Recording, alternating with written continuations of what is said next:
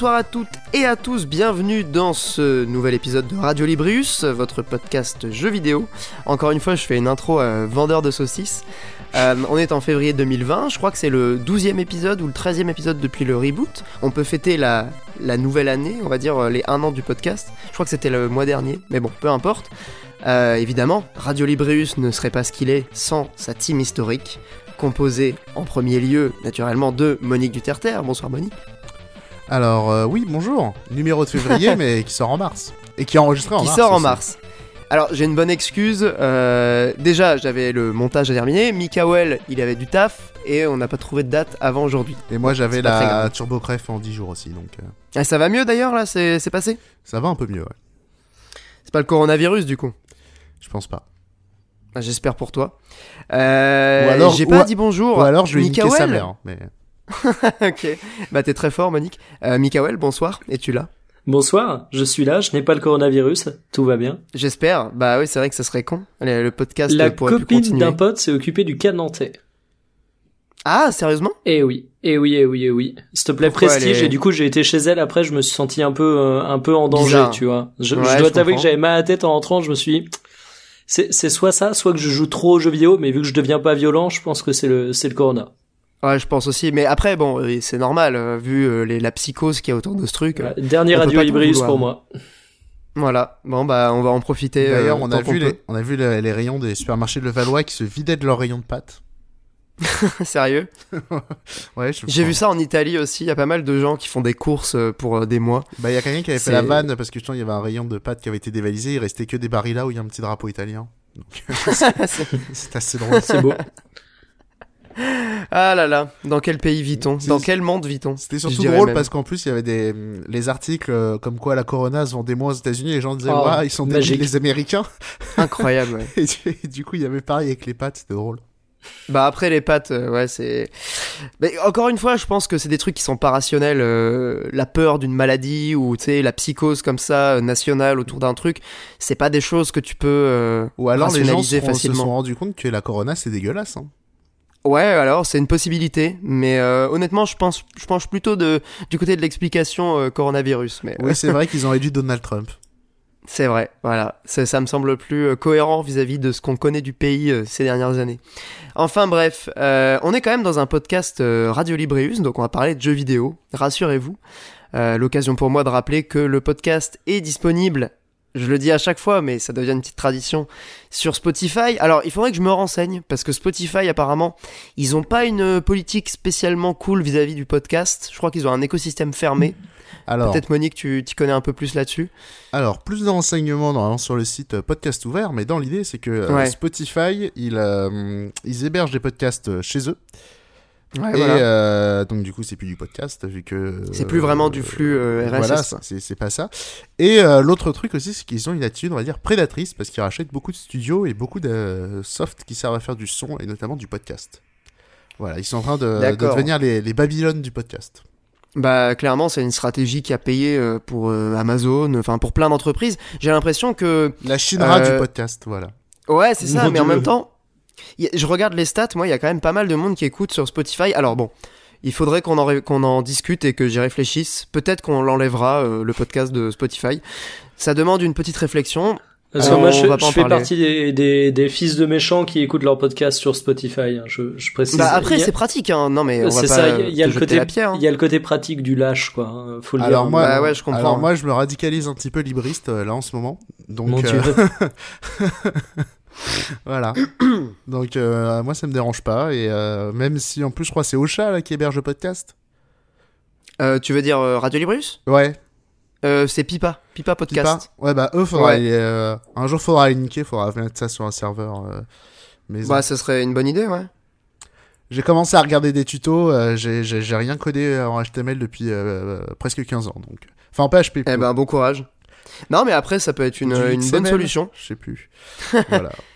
Après, faudrait peut-être aussi demander euh, bah, les auditeurs qui, qui sont là en train de nous écouter et, et éviter, éviter de d'écouter sur Spotify si c'est possible et puis euh, Voilà. donnez-nous votre avis sur la question quoi. Voilà, téléchargez Podcast Addict, téléchargez des vrais applis de podcast qui vous proposent de rentrer des flux RSS et pas des Bah, catalogues plus, ouais. euh, de, de chacal comme euh, Magellan, je sais pas Comme quoi. là, Magellan, euh, et tous ces trucs de merde qui sont des voleurs.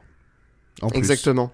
Et alors pour le coup, on est aussi disponible sur. Ce qui euh, n'est pas le cas de Spotify. vas-y. Hein. Spotify n'aspire pas le contenu, contrairement à Magellan. Oui, c'est différent, mais je pense qu'il y a d'autres problématiques qui sont euh, liées à Spotify. Euh, mais alors, il y a aussi Apple Podcast, donc on est disponible dessus. Je pense que là, pour le coup, c'est peut-être un peu moins problématique. Apple, ils ont pas tellement de. C'est une De- vraie appli de de podcast. Ouais, voilà. Donc, euh, on est aussi sur toutes les applis, flux RSS, euh, YouTube. Si jamais ça vous dit d'écouter des podcasts sur YouTube, vous pouvez le faire. C'est comme vous voulez. C'est pas spécialement le meilleur truc, mais bon. Si vous voulez polluer les tuyaux d'internet avec de la vidéo qui Voilà. bouge pas juste pour du son, hein Non, mais après, chacun est libre de, de, de faire comme il a envie. Euh, et donc, on va pouvoir commencer ce, ce magnifique podcast Après Radio un peu de, Librius. mora- de moralisation. voilà.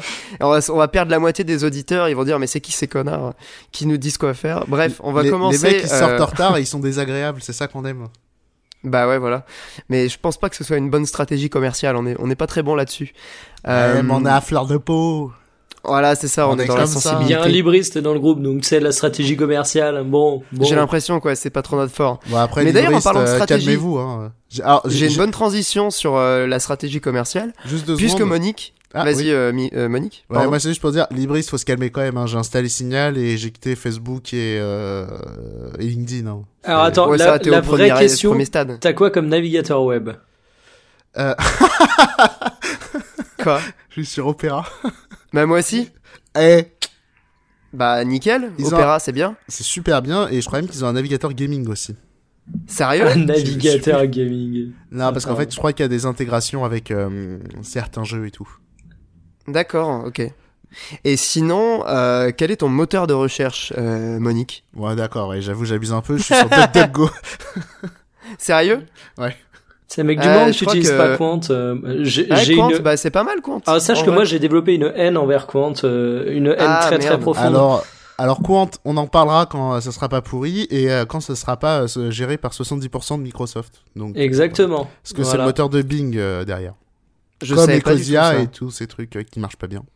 Ah, ouais, bah c'est. De toute façon, euh, bon, je, Carole, elle l'a aussi euh, Quant, mais au final, j'ai l'impression que même si tu l'utilises, tu reviens quand même régulièrement sur Google parce que bah, c'est Ouais, tellement plus facile. Si tu veux, les chiffres de. Quant, c'est l'éducation nationale qui le pousse et puis merci, au revoir, quoi. hein. Bah ouais, c'est Ah, ça. Non, maintenant, c'est, maintenant, ça va être celui euh, de toutes les institutions. Et après, autre chose, genre, typiquement, euh, DuckDuckGo, pour les recherches un peu sérieuses, ça marche très bien. Euh, après, quand c'est genre pour chercher des infos sur de la merde et tout, euh, c'est pas, c'est pas ouf. C'est pas le plus efficace, ouais. Après, pour le coup, Genre, quand t'entends parler d'une star de télé-réalité, euh, tu tapes euh, le nom de la personne avec euh, vite fait euh, l'embrouille, tu trouves pas sur DuckDuckGo, sur Google, ça, ça marche direct. Donc, Ouais, pour, direct, les, bah pour ouais. les trucs de merde comme ça, ça marche pas. Après, pour les questions un peu plus sérieuses, euh, ça marche bien. Ça marche. Et puisqu'on parlait de stratégie commerciale, je reviens à ma transition de- d'il y a deux minutes. Euh, on va parler du coup de la next gen, puisque c'était un peu le, le débat du moment, j'ai l'impression. Euh, et c'est Monique qui a suggéré voilà le, Ah bon le, le- le sujet. J'ai l'impression. On Ah te non, l'a dit juste avant, mec, mais c'est pas grave. Ah non, c'est Mikael Ouais, Mikael, Monique, ouais, vous êtes en fait vous êtes la même personne. Arrêtez de Les de, deux de. Exactement. Euh, non, mais du coup, la next gen, bon, moi j'avoue que ces derniers temps, j'ai pas énormément suivi l'actu euh, jeux vidéo. Ça la fout mal quand même pour un podcast, un podcast jeux vidéo.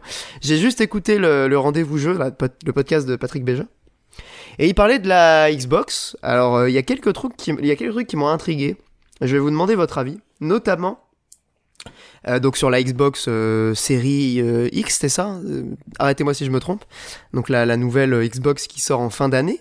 Ils ont annoncé un truc que je trouvais vraiment cool, qui devrait euh, d'ailleurs être en place depuis des années, mais bon, admettons. Euh, c'est la possibilité, donc quand on achète un jeu sur une plateforme, de l'avoir sur toutes les plateformes de l'écosystème. Autrement dit, Oui. vous achetez un jeu sur Xbox One ou sur euh, euh, Xbox 360, même si bon ça, ça a peu de chances d'arriver, vous l'avez automatiquement sur euh, la nouvelle Xbox quand elle sortira, et potentiellement sur PC après si jamais ils regroupent encore plus et qu'ils étendent cet écosystème-là au PC. Euh, Qu'est-ce que vous pensez de, de cette petite avancée, on va dire, dans le monde du jeu vidéo? Je trouve ça plutôt cool perso. C'est euh, c'est un truc qui voilà qui depuis des années est réclamé et Mhm. là peut-être que ça va arriver. Ouais, cool, mais en vrai, un peu osef. Oh tellement, merci. Euh, mais- Pourquoi, Osef Parce que tu vas acheter ton jeu sur euh, Xbox One normal, euh, je pense pas que tu vas te le retaper six mois plus tard sur ta nouvelle Xbox, quoi. Alors, pour les jeux services, c'est quand même une autre paire de manches, je pense. C'est aussi pour ça Oui, que... c'est ça, ouais. Je, Je pense, pense, que je pense autre, ça a dû euh, pousser de ce côté-là pour, euh, pour ceux qui ont pour passé, Destiny, ce genre de truc, euh, ouais. Exactement, je pense que c'est pour ces, pour ces gens-là, effectivement, euh, c'est super. Mais bon, d'un autre côté, euh, voilà quoi. Enfin, un, un peu aux F, quoi. Globalement, Moi- c'est une moi, je retiens surtout- Plus, plus, euh. Je retiens surtout que le service communication de CD Projekt a encore eu une formidable occasion d'ouvrir sa gueule en se faisant passer pour un incroyable chevalier blanc. Je Bah le ouais, mais je- ils sont très forts là-dessus. Ah non, mais j'adore leur jeu, mais si tu veux, euh, Moi, ça me fatigue. Hein. je- je- Franchement, leur c'est com, c'est même euh, plus des grosses ficelles, quoi. C'est des cordes. C'est des cordes. Mais c'est surtout que, en, f- en Ouais, fait, eh, c'est des projets. Il y a, non, mais il y a le problème avec leurs conditions jeu. de travail aussi. Oui, mais c'est, euh, globalement, c'est beau jeu. T'as un truc comme ça, tu cales le truc. euh, Ils ont raison. Ah oui, non, mais c'est qu'ils en font des tonnes. Encore une Ouais, fois. non, tu mais je suis d'accord avec Mikael. Je retrouve te- le tweet, mais. euh, Bah, normal. Mais ils en font des caisses là-dessus, alors que à côté, on sait depuis quelque temps que euh, en interne, la manière dont ils gèrent les problèmes de crunch, euh, la, problème- les- la manière dont ils gèrent les problèmes de, de syndic, enfin les problèmes, on va dire la syndicalisation de, des employés qui est euh, largement dissuadée par euh, la direction. Enfin, vraiment, ils ont une politique en interne qui est assez crade et euh, à l'extérieur, ils ont une com de chevalier blanc. Donc, si tu veux, moi, cette espèce de, de deux poids deux mesures et de décalage entre les deux, ça, je trouve que ça passe pas du tout, quoi. Oui, c'est mais après, hyper si tu, veux, hypocrite. si tu veux faire des choses extraordinaires, il faut se donner des moyens extraordinaires. Hein. Très, Voilà, très exactement. français, ce genre de critique. Ouais, très c'est belle, très euh, français. hein. Geste De toute façon, 5 je suis sur en- 5. Je suis en compagnie de deux personnes qui n'aiment pas la réussite. Donc, euh, je pense qu'on va passer euh, très rapidement sur. C'est toi sur qui le n'aimes pas la réussite, ouais. Ah, mais moi j'adore la réussite. euh, Qu'est-ce que tu racontes J'adore. Moi, je la soutiens. J'adore la réussite. J'adore ça la réussite. Citation. Quand je gagne Euh, une carte, je suis content. Bah carrément. Est-ce qu'on peut même, revenir euh, sur la next gen Totalement, ouais. Parce que moi- Totalement. Bah, donc ce sujet-là, ça vous ça vous parle pas énormément. Mais j'avais un petit feeling, moi, sur. C'est Pierre qui tire la couverture vers ces trucs euh, d'islamo-gauchistes, là. Mais tais-toi. euh, Qu'est-ce que vous pensez de, de des 46 teraflops Mais c'est de ça euh, dont j'avais envie de parler. Euh, et d'ailleurs, il y a une vidéo de, de Frandroid qui est sortie qui était assez intéressante parce qu'il te, il te balançait genre la PS4 c'était 1,8 teraflop. La Xbox, euh, la nouvelle Xbox, ce sera 12. Alors déjà, il y a un truc qui est assez rigolo, c'est que euh, l'écart entre euh, la, la prochaine Xbox et la Xbox One X, euh, il est évidemment très grand, mais il est pas plus grand Bah que ouais, celui-là que tu peux avoir entre une PS4 et une Xbox One X. Et pour autant, ce gap, il a pas été spectaculaire. Après, il y aura également des changements d'architecture qui, qui font que, évidemment, tu vas avoir une optimisation qui sera bien, bien, bien plus importante. Et, des encore, De quoi Si, si, si, bah c'est évident. Le Si, changement si, euh, d'architecture, euh, je suis pas sûr, je crois que c'est toujours la même génération de Euh, processeurs. Non, non, euh, changement d'architecture avec des technos qui sont pas arrivés sur. PC notamment. Mais, euh, mais là où Bah, je le voulais... ray tracing déjà qui va être inscrit, euh, il me semble. Ouais, pour le coup, ça, ça, ça a ouais, rien c'est de- un exemple. Ouais, Ouais, mais ça, c'est ouais, sur ouais. la carte graphique, on s'en balèque, ça. euh. Voilà. Non, mais pour te dire que ça va quand même, globalement, euh, il y a quand même une évolution assez, Ouais, assez mais notable. normalement, les changements d'architecture et ce genre de délire, c'est quand tu changes euh, totalement euh, le, le, le- le- la manière dont fonctionne le processeur. S'ils arrivent à faire de la rétrocompatibilité et tout, machin, c'est que le processeur, il est pas si éloigné de ce qu'il y avait avant, logiquement. Ah oui, oui, eh ben écoute, je, paraît logique, je te ouais. renvoie à la magnifique vidéo de, de Frandroid sur le sujet, mais euh, mais je vais d'abord citer un grand homme parce que moi, ce qui m'a inspiré le, le fait de faire euh, ce petit mot sur la next gen, c'est euh, bah, c'est Julien Chies que vous avez déjà euh, cité indirectement, euh, qui a L'ami euh, des dit une chose, parlementaires. ami des parlementaires, voilà, qui Une minute de silence, s'il vous plaît. Un mec, ça Non, me fait je chier, désolé. Euh, du coup, pas mort. Non, mais c'est pour la, pour la décence de, de, de Julien Chies, quoi. Putain. Une minute de silence. eh mec, je vais pas pouvoir, je vais pas pouvoir aller au bout de mes propos, c'est terrible. Désolé, euh, Mikael. Taisez-vous. Ah, tu sais comment, tu sais comment on est, hein. Ah mais les islamo-gauchistes, ça coupe la parole, c'est bien connu. bien évidemment. Ah, C'est Euh, Pierre, il aime pas la liberté d'expression. Mais j'adore la liberté d'expression. Non, vas-y, pardon. Mikael, euh, les teraflops. Il aime Ouais, trop non. de trucs pour être sincère. C'est comme Benjamin Griveaux, Pierre. Bon, M- Monique, ça suffit. J'arrête. Non, Calme-toi. Très sérieusement, il y a Julien C qui disait un truc que euh, je trouvais euh, pour le coup super intéressant, c'était que euh, on n'aura jamais de gap technologique maintenant dans le jeu vidéo aussi spectaculaire que ce qu'on pouvait avoir dans les précédentes générations, où grosso modo les jeux vidéo ressemblaient à un aplat de pixels un peu un peu dégueulasse quoi.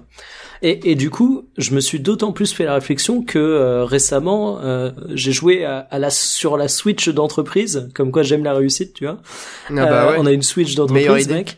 à Mario Kart et Mario Kart qui est lui-même un remake de la version Wii U. Enfin, tu vois, techniquement, c'est le jeu qui a absolument tout pour être daté. À côté de ça, j'ai un PC qui est capable de tenir du 4K. Et je me suis dit, putain, mais en fait, euh, le jeu est aussi sympa à regarder visuellement et même techniquement il est très très propre malgré le fait que ce soit pas impressionnant que pas mal de titres qui vont afficher des prouesses technologiques mais qui vont soit avoir un défaut technique qui est assez majeur et qui gâche le fait d'avoir des textures hyper fines soit qui vont avoir une DA absolument dégueulasse. Et en fait je me suis bah, toute cette augmentation de puissance le fait que le, le gap graphique il sera évidemment pas ultra spectaculaire comme ce qu'on a pu avoir dans des précédentes générations, ben, j'espère drôlement qu'il va enfin être utilisé sur les vrais sujets, euh, type euh, l'intelligence artificielle qui a pas progressé dans le jeu vidéo depuis 15 ans, type euh, enfin la question du framerate qui qui deviennent une norme en 60 fps constant, ça pourrait être pas mal. Et, et franchement, ça serait pas mal, mais je pense pas que ça arrivera, ça pour le coup. Ben, en fait, je me dis, les, les, progrès graphiques, tu vas avoir du mal à les marketer parce qu'ils seront pas si impressionnants bah que ça. Donc, il faudra bien pousser un truc en éléments de com, et j'espère vraiment que ça va être ces éléments. Pour le coup, j'espère aussi, mais vraiment la fluidité alors, tu sais, je suis un PCiste convaincu depuis longtemps. J'en profite juste pour caler un petit euh, Nintendo, le petit artisan, parce que là, euh, l'exemple que tu as donné avec Mario Kart 8, c'est vraiment pour moi la démonstration du savoir-faire euh, nippon de, du petit artisan. Bref, euh, sur la fluidité, je pense pas que ça soit un argument de com suffisamment euh, compréhensible, intelligible par le plus grand nombre pour que ça devienne vraiment un axe de d'évolution. Souviens-toi comment c'était marketé et enfin surtout comment Sony avait communiqué autour de sa PS4. C'était le jeu et seulement le jeu, une console pour les joueurs. Alors c'était aussi en opposition avec euh, la toute première com de Awan, mais c'était par les gamers pour les gamers et ils avaient une com hyper gamer. Et c'est ça qui avait tout de suite déclenché une cote de sympathie euh, assez énorme autour de la PS4 et qui avait fait une très bonne première impulsion pour la console qui avait permis bah, d'aller choper le marché euh, au tout début de la gêne et c'est quelque chose qui est évidemment crucial. Voilà. et, tu vois, c'était une communication pour le coup gamer et c'est pour ça, je pense que le framerate, ça peut te permettre d'aller chercher ton ton cœur de cible au départ et vraiment de prendre une longueur d'avance dès le départ. Et je pense pas que ce serait une com détonnante et si surprenante que ça en fait. Je, je, crois que la question du framerate, elle est, euh, elle est pas si euh, universelle que ça en fait, parce que il y a beaucoup de gens qui, honnêtement, ne voient absolument pas la différence euh, entre du 30 et du 60 eh ben, pour le coup, je pense que les modèles pro et les versions de jeu où tu avais la possibilité de le mettre en 1080p, 60 fps, 4K ah, 30 ben, fps, je pense que ça a contribué à l'éducation d'un d'un autre public à ces questions. Peut-être que ça a contribué effectivement à une popularisation entre guillemets de de la fluidité comme étant une valeur importante, mais j'ai quand même l'impression que quand tu vends ton jeu, que tu fais des trailers sur YouTube, tu vas pas les 60 FPS vont pas être euh, décisifs. Non, mais tu vois le, le joueur de Call of qui qui oui. qui, joue un bah, il est en 60 depuis longtemps. Hein. Bah oui, il a toujours été en oui, 60. Oui, mais tu vois, euh, ces, ces arguments vont lui parler de ouf. Quand tu vas dire que ta console met en avant euh, la fluidité, ben, le mec qui, qui veut jouer et tester un peu, euh, essayer de monter en niveau, et avec les jeux services, t'as de plus en plus de joueurs qui se tournent vers une pratique assez compétitive du jeu vidéo, je pense que c'est des arguments qui vont avoir un vrai sens. Alors. Vas-y euh, Monique, je vois que tu veux réagir. Bah est-ce que j'aimerais déjà revenir sur un point, notamment comme Kawaii disait, on va peut-être enfin progresser sur l'IA honnêtement, je pense que euh, ce qui fait que l'IA n'avance pas forcément dans le jeu vidéo, je pense que c'est pas vraiment des problèmes, euh, des questions techniques, je pense que c'est davantage des questions de design. C'est-à-dire que mm. l'IA dans le jeu vidéo, elle avancera quand le, design, euh, il sera... Enfin, quand il y aura des vraies évolutions de design, et notamment sur les types de jeux et la manière dont on joue. Je pense que c'est plutôt une problématique là-dessus. Autre chose aussi, alors, déjà, tu disais, oui, les, les graphistes, tu vas pas pouvoir communiquer dessus sur le fait que c'est plus beau, l'intelligence artificielle, tu vas encore moins pouvoir communiquer dessus. Bah ouais, c'est ça. Oh, oui, mais... pareil pour la fluidité. Hein. Autre point, je pense, et en fait l'anniversaire aujourd'hui de Zelda Breath of the Wild. Ah, grand alors, jeu. Alors moi, je, si des gens ils veulent vraiment fouiller sur certains forums et tout, j'ai pu écrire. J'ai une prophétie depuis longtemps, et même avant d'écrire sur des forums, je me disais, putain, mais le futur du jeu vidéo, ça va être les jeux euh, physiqués de fou, tu vois. Et euh... Ouais, comme Breath of the Wild, tu veux dire mais même beaucoup plus. Et ça, ça demande effectivement beaucoup de ressources, que typiquement, les, euh, le ray tracing, c'est de la physique. Et c'est ça qui demande de ah la bah patate. Est-ce que, euh, ce, ce qu'on va voir avec euh, les next gen, ça va pas plutôt être justement des, des effets physiques totalement fous, Bah, beaucoup plus réaliste en l'occurrence. plus Mais- physiqués. Et je, et je, je, je pense qu'on va plutôt aller vers là, hein, parce que quand tu vois tous les jeux un petit peu, euh, bah, c'est un peu galvaudé, mais un peu systémique et tout, les, euh, même les trucs de merde, genre Roblox euh, Ouais. et tout, euh, ou même Fortnite, mine de rien, tu le rajoutes de la patate, tu vas pouvoir euh, imaginer beaucoup plus de choses dans, dans ces jeux. Je pense que sur les next gen, ça va, euh, la- l'apport de puissance, il va peut-être donner plus de, de moyens, on va dire, d'expression à euh, Ouais. certains genres de jeux. Alors En deux en fait, choses. c'est ce en termes d'interaction, quoi. Ouais, je pense. Pour le coup, deux choses. Euh, L'IA aujourd'hui, oui, il y a des progressions à faire en termes de design, mais aujourd'hui, même avec le level design actuel des jeux, tu sais qu'il y en a énormément qui sont gâchés par une mauvaise intelligence artificielle. Ouais, et j'ai même envie de te dire qu'aujourd'hui, sur les blockbusters, euh, tu vas voir tous les tests de jeux vidéo, c'est dans la colonne moins, t'as systématiquement ce truc. Ouais, mais Ensuite- c'est pas. Ouais, mais c'est pas. Non, non, attends, juste une seconde. Ouais, C'est dis-moi. pas parce... c'est pas parce qu'il n'y a pas de calcul pour calculer les IA. Le problème, c'est juste que faire des IA qui semblent bonnes, c'est très dur et il y a peut-être pas les moyens, euh, les moyens qui sont mis au niveau des studios de développement. Euh, ils mettent peut-être plus de moyens, on va dire, dans la représentation graphique que dans le fait de se casser le cul à faire des IA vraiment folles et que les joueurs vont s'en rendre compte. Ouais, mais qu'en parce plus, que aujourd'hui, faut, faut en fait, percevoir qu'une IA elle est bonne aussi. C'est c'est dur à voir quand même. hein. Alors déjà il y a déjà auparavant effectivement t'investissais forcément plus sur les graphismes parce que la différence allait être palpable et vraiment euh, criante. Demain si c'est moins le cas il y aura moins d'efforts qui seront faits dessus et en plus autant je suis d'accord. Hop, pardon, euh, c'est compliqué de voir qu'une Ah, IA est toi, bonne, putain, je crois que Oui. mais c'est pas compliqué de voir qu'une IA est absolument pétée. Et euh, second point du débat, euh, sur la physique, je suis entièrement d'accord avec toi, mais en fait, ça rejoint le propos. En fait, moi, je t'ai cité l'exemple de l'IA, je t'ai cité l'exemple de la fluidité, mais en fait, j'aurais pu te citer l'exemple de la physique également. C'est Ah, mais pour te j'étais pas en dire que total désaccord. hein. Ouais, on est d'accord, parce que sur ce point, en fait, ça, ça souligne une chose, c'est que ce gain en puissance, pour moi, il porte le, le secret espoir que pour une fois, ce gain en puissance, il s'investisse pas intégralement dans la finesse des textures, des ombres, la, la résolution, et qu'au contraire, elle se concentre sur des sujets connexes, dont la physique, typiquement, bah, fait partie. Et, et après, autre chose aussi, mais ça, faudrait peut-être plus demander à l'avis à des devs, est-ce que ça peut aussi leur faciliter euh, la vie? C'est-à-dire que euh, peut-être peut-être quand tu fais un Assassin's Creed pour le faire rentrer sur une PS4, t'es obligé de raboter, d'optimiser plein de trucs. Est-ce que là, sur une, euh, des, machines qui sont beaucoup plus puissantes, tu peux pas y aller un petit peu plus crado et euh, du coup faire des économies, on va dire, sur... euh, Enfin, des économies, on va dire moins de gens qui vont s'occuper à faire rentrer le jeu sur la console et peut-être plus d'équipes créatives. Est-ce que c'est pas ça aussi que, que le fait d'avoir des bécanes plus puissantes va Je sais pas, honnêtement, j'ai l'impression que le problème va se déporter toujours vers l'avant si tu veux. Euh, le problème d'un Assassin's Creed sur PS4 aujourd'hui, il sera le même dans, dans deux ans ou trois ans sur PS5, puisqu'il y aura ces avancées-là qui vont avant tout être euh, bah voilà, bien plus faciles sur PC à mettre en place. Euh, je pense qu'il y aura toujours ce problème d'optimiser ton jeu qui est multiplateforme Ouais, mais peut-être sur les moins. consoles, sachant que je, je viens à un autre, euh, un autre argument, c'est que j'ai quand même l'impression que cette segmentation à laquelle on a pu assister euh, sur cette génération avec à la fois la PS4 Pro, la PS4 classique, la Xbox One S, la Xbox One X, euh, cette segmentation-là, elle va se reproduire à nouveau Mmh, sur la prochaine génération. Et l'exemple de la Xbox série euh, X, elle est il est bon parce qu'ils ont annoncé d'ores et déjà que la Xbox Series X, ça serait un peu la tête de proue, le fleuron de leur gamme, mais qu'il y aurait une autre gamme de la même génération, un peu équivalente si tu veux à la Xbox One S et la Xbox One X en termes de différence, euh, qui sera sensiblement euh, sortie au même moment. Donc il y aura quand même ces différences de puissance là qui vont impliquer euh, pour les développeurs peut-être même encore plus de taf pour adapter leur jeu sur les différentes plateformes. Et ça, je, je crois que c'est un vrai problème pour le coup euh, en termes de, Ça, de c'est- développement. Ça, c'est un truc vraiment technique. Euh, c'est peut-être un peu tôt pour en parler. Ouais, après pour le coup, on a l'exemple, euh, enfin on a, on a le recul déjà sur cette génération. Ouais, mais on j'ai pas la... très bien. Ah, j'ai pas l'impression. Enfin, j'ai jamais entendu, par exemple, que le fait de mettre des trucs sur Pro et sur One X, ça rajoutait euh, énormément de taf. Bah, Cyberpunk 2077, retardé de quelques, je crois, 6 mois en tout. Ouais, c'est ce Parce qu'ils que le jeu- c'est vrai. euh, Ouais, tout, Bah, écoute, tout ça parce que c'est feignant, pas faire de crunch, quoi, c'est tout. Il y a un moment, il faut Non, le mais dire. C'est c'est- hein. c'est- pas ça, mais euh, quand tu annonces un retard, euh, il y a peut-être plein de petites choses qui allaient pas.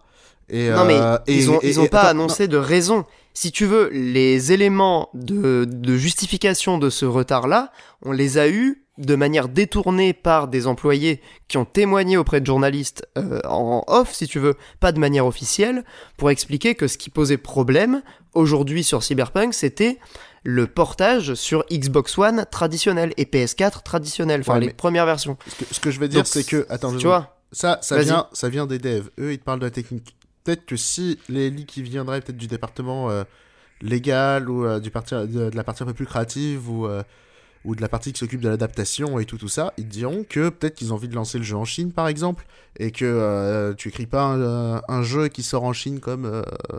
comme dans d'autres pays ou en Russie aussi ou il y a y a y y a peut-être plein de raisons hein, qui, qui Ouais. font qu'il a pris du retard hein. faut faut Oui, oui, faut, oui. faut mais- aussi mais se je mé- dis- faut aussi se méfier de euh, de- d'une info récupérée auprès de quelques personnes qui sont dans le même département. Enfin, Et surtout pour Cyberpunk, vu le contexte, tu- peux avoir 3 millions de raisons qui sont liées à des Bah time ouais, to market, quoi. Avec la quand t'as un next jeu gen, aussi avec gros, euh, le, bah ouais. le fait que, que The Witcher est en train de revivre grâce à la série. Enfin, tu peux avoir 4 millions de raisons qui sont des raisons qui sont totalement indépendantes de la conception même du jeu. C'est ça. Ça- sur, un- ça, sur je- un jeu j'entends. sur un jeu aussi massif, j'ai du mal à croire que c'est juste un problème de le faire tourner sur euh, Xbox One et et PS4 qui sont en cause. hein. Enfin, Ah, mais je pense qu'il y a d'autres qui- facteurs. Non, mais bien parce que sûr. qu'ils s'en rendent Vraiment. compte euh, euh, six mois avant, euh, c'est- enfin c'est quand même. euh, Ils développent tout C'est en interne, c'est des projets où ils font appel à des, des studios de sous-traitement Ouais, comme ça ce que peut faire Ubi.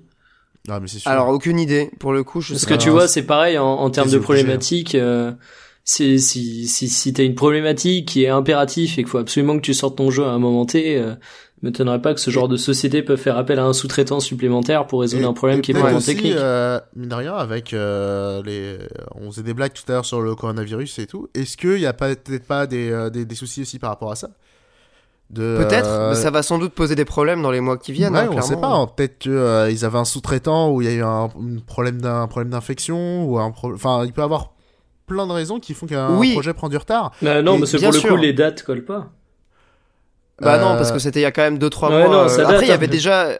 Ok. En Chine, je crois qu'il y a déjà des cas euh, à- ce moment-là. Ouais, parce Ouais, que mine tu de sais, rien, le- par rapport à on parle- Psychose et tout. Parce que mine de rien, on parle de, de Cyberpunk, mais euh, des, des retards, mine de rien, de, de jeux ou d'annonces qui tardent à voir le jour, coucou Nintendo, il y en a beaucoup. Il y a, enfin, Même euh, Square Enix. hein. on, on a quand même, bah ouais, on a quand même rarement vu ça. hein, euh, tous les jeux qui ont été décalés, ou peut-être que c'est pas le coronavirus, mais il y a peut-être d'autres raisons euh, socio-économiques. Pour Je moi, sais le pas, fait parce que t'es en fin de gène, euh, j'ai du mal à y voir un heureux hasard. Euh, Bah Ouais, ouais, il y je a pense ça que aussi, c'est quand même que, assez attends, bizarre. Last of Us, il a pris un report, Doom, il a pris un report, il y a quand même énormément de gros jeux. FF7, il a pris un report. F- FF7, je veux dire, il y Enfin, a beaucoup de jeux, quoi. Ce que je veux dire, c'est que et Nintendo, ils montrent rien, c'est parce que euh, peut-être que en, des jeux qu'ils n'ont pas encore annoncés, ils les retardent déjà. Euh, Il y a peut-être tout ça, hein. C'est, Non, mais c'est- c'est je- dur j'entends bien. C'est, c'est- c'est dur de, de se prononcer, quoi. Je reviens juste sur l'exemple euh, de, Cyberpunk. C'est évident qu'il y a d'autres facteurs, mais pour, euh, pour un exemple peut-être plus concret, on voit déjà que sur des jeux qui sortent aujourd'hui, à la fois sur euh, PS4, PS4 Pro, PC, typiquement Control, euh, les versions classiques PS4, elles tiennent pas la route. Et je suis certain que c'est un problème pour pas mal de devs euh, de devoir justement porter ou adapter leur jeu pour des machines qui sont, euh, qui sont différentes. Quoi. Ça doit demander un taf euh, supplémentaire. Non, Donc, je, c'est, c'est je suis mitigé, hein. moi, sur vos espoirs. hein. J'ai- j'ai- J'aimerais Ah, c'est- bien, évidemment. C'est pas des espoirs, c'est, euh, je te dis des, j'en sais rien. Non, mais sur les espoirs vis-à-vis de hein. la fluidité, de, de l'intelligence artificielle, de la physique. Moi, c'est oui, c'est un des- mélange entre un espoir et un douveux, hein, qu'on soit clair. Bah voilà, moi, honnêtement, je suis complètement euh, d'accord avec tout ça et j'ai très envie que ça arrive. Honnêtement, mais moi, je suis pas certain que ça se produise. Euh, Vraiment. Honnêtement, moi, c'est plus une question de, de, de- effectivement, je sais pas ce que dans un premier temps ils vont pouvoir apporter parce que même tu prends toutes les générations depuis longtemps, en réalité, les premiers jeux de sortie, ça, ça a jamais été la, la bave graphique, hein, ou pas trop quand même. hein. Euh, le Killzone quand il est sorti, effectivement pour les consoleux, euh, il était très beau, mais euh, Ouais, pour il les était déjà euh, c'était Daté, pas, ouais. il était pas daté, mais c'était pas, c'était pas la, la- la claque non plus quoi. Non, c'est pas la claque, euh, effectivement. hon- Honnêtement, hein, depuis, moi, moi, je trouve depuis la PS2. Et encore, il y avait la Dreamcast avant, tu vois. Genre, le, le jeu vidéo, il est suffisamment organique pour que. euh, ça fait longtemps qu'on n'a pas vu un jeu où, quand il sort, on se dit, waouh, c'est le plus beau jeu du monde. Enfin, franchement, euh, ça, Ça, ça, fait... un petit moment. fait. ah, ça fait, euh, Alors, c'est peut-être des. euh, bah, des Shenmue souvenirs 3, de- de- mec. Shenmue 3, exactement. J'étais en train d'y penser. vous, êtes des, vous êtes des bâtards. Mais, mais- On aime bien. non, mais après, c'est peut-être parce que j'étais enfant, mais tu vois, genre, je me souviens quand genre, MGS2 il est sorti, c'était genre. pff, on n'a jamais vu ça, quoi. Ouais. Tu vois, genre, euh, de- Ah, mec, dans, moi- dans mes souvenirs. moi, euh, Resident Evil parfaitement- 4 aussi, un peu. Mais euh, depuis. euh, Mikael, Alors, vas-y. je- tu vas peut-être être dans le même cas que moi, Luis, mais euh, moi, du coup, j'ai- je, je suis incapable de te donner un avis sur la question, étant donné que toute ma jeunesse, le monde du jeu sur PC, euh, c'était à la limite des STR qui tournaient sur des vieux PC, mais qui j'y jouais déjà en lot, tu vois. J'ai jamais eu bah l'occasion ouais. dans ma jeunesse de jouer à des jeux PC en, au max de leur perf, tu vois, genre le dernier étalon graphique qui sort sur PC, sur un PC qui te fait tourner à fond. ah, J'ai mais jamais après- connu ça. Alors, c'est pas qu'une question d'étalon graphique, hein. En vrai, c'est juste que la HD, par exemple, sur PC, on l'avait depuis les années 2000, hein, globalement. Et, euh, et sur console, on avait des, euh, du 480p euh, branché en RCA. Et Bah sans, pour le euh, coup sur la 4K, la console euh, a assez hein, rapidement suivi euh, le PC.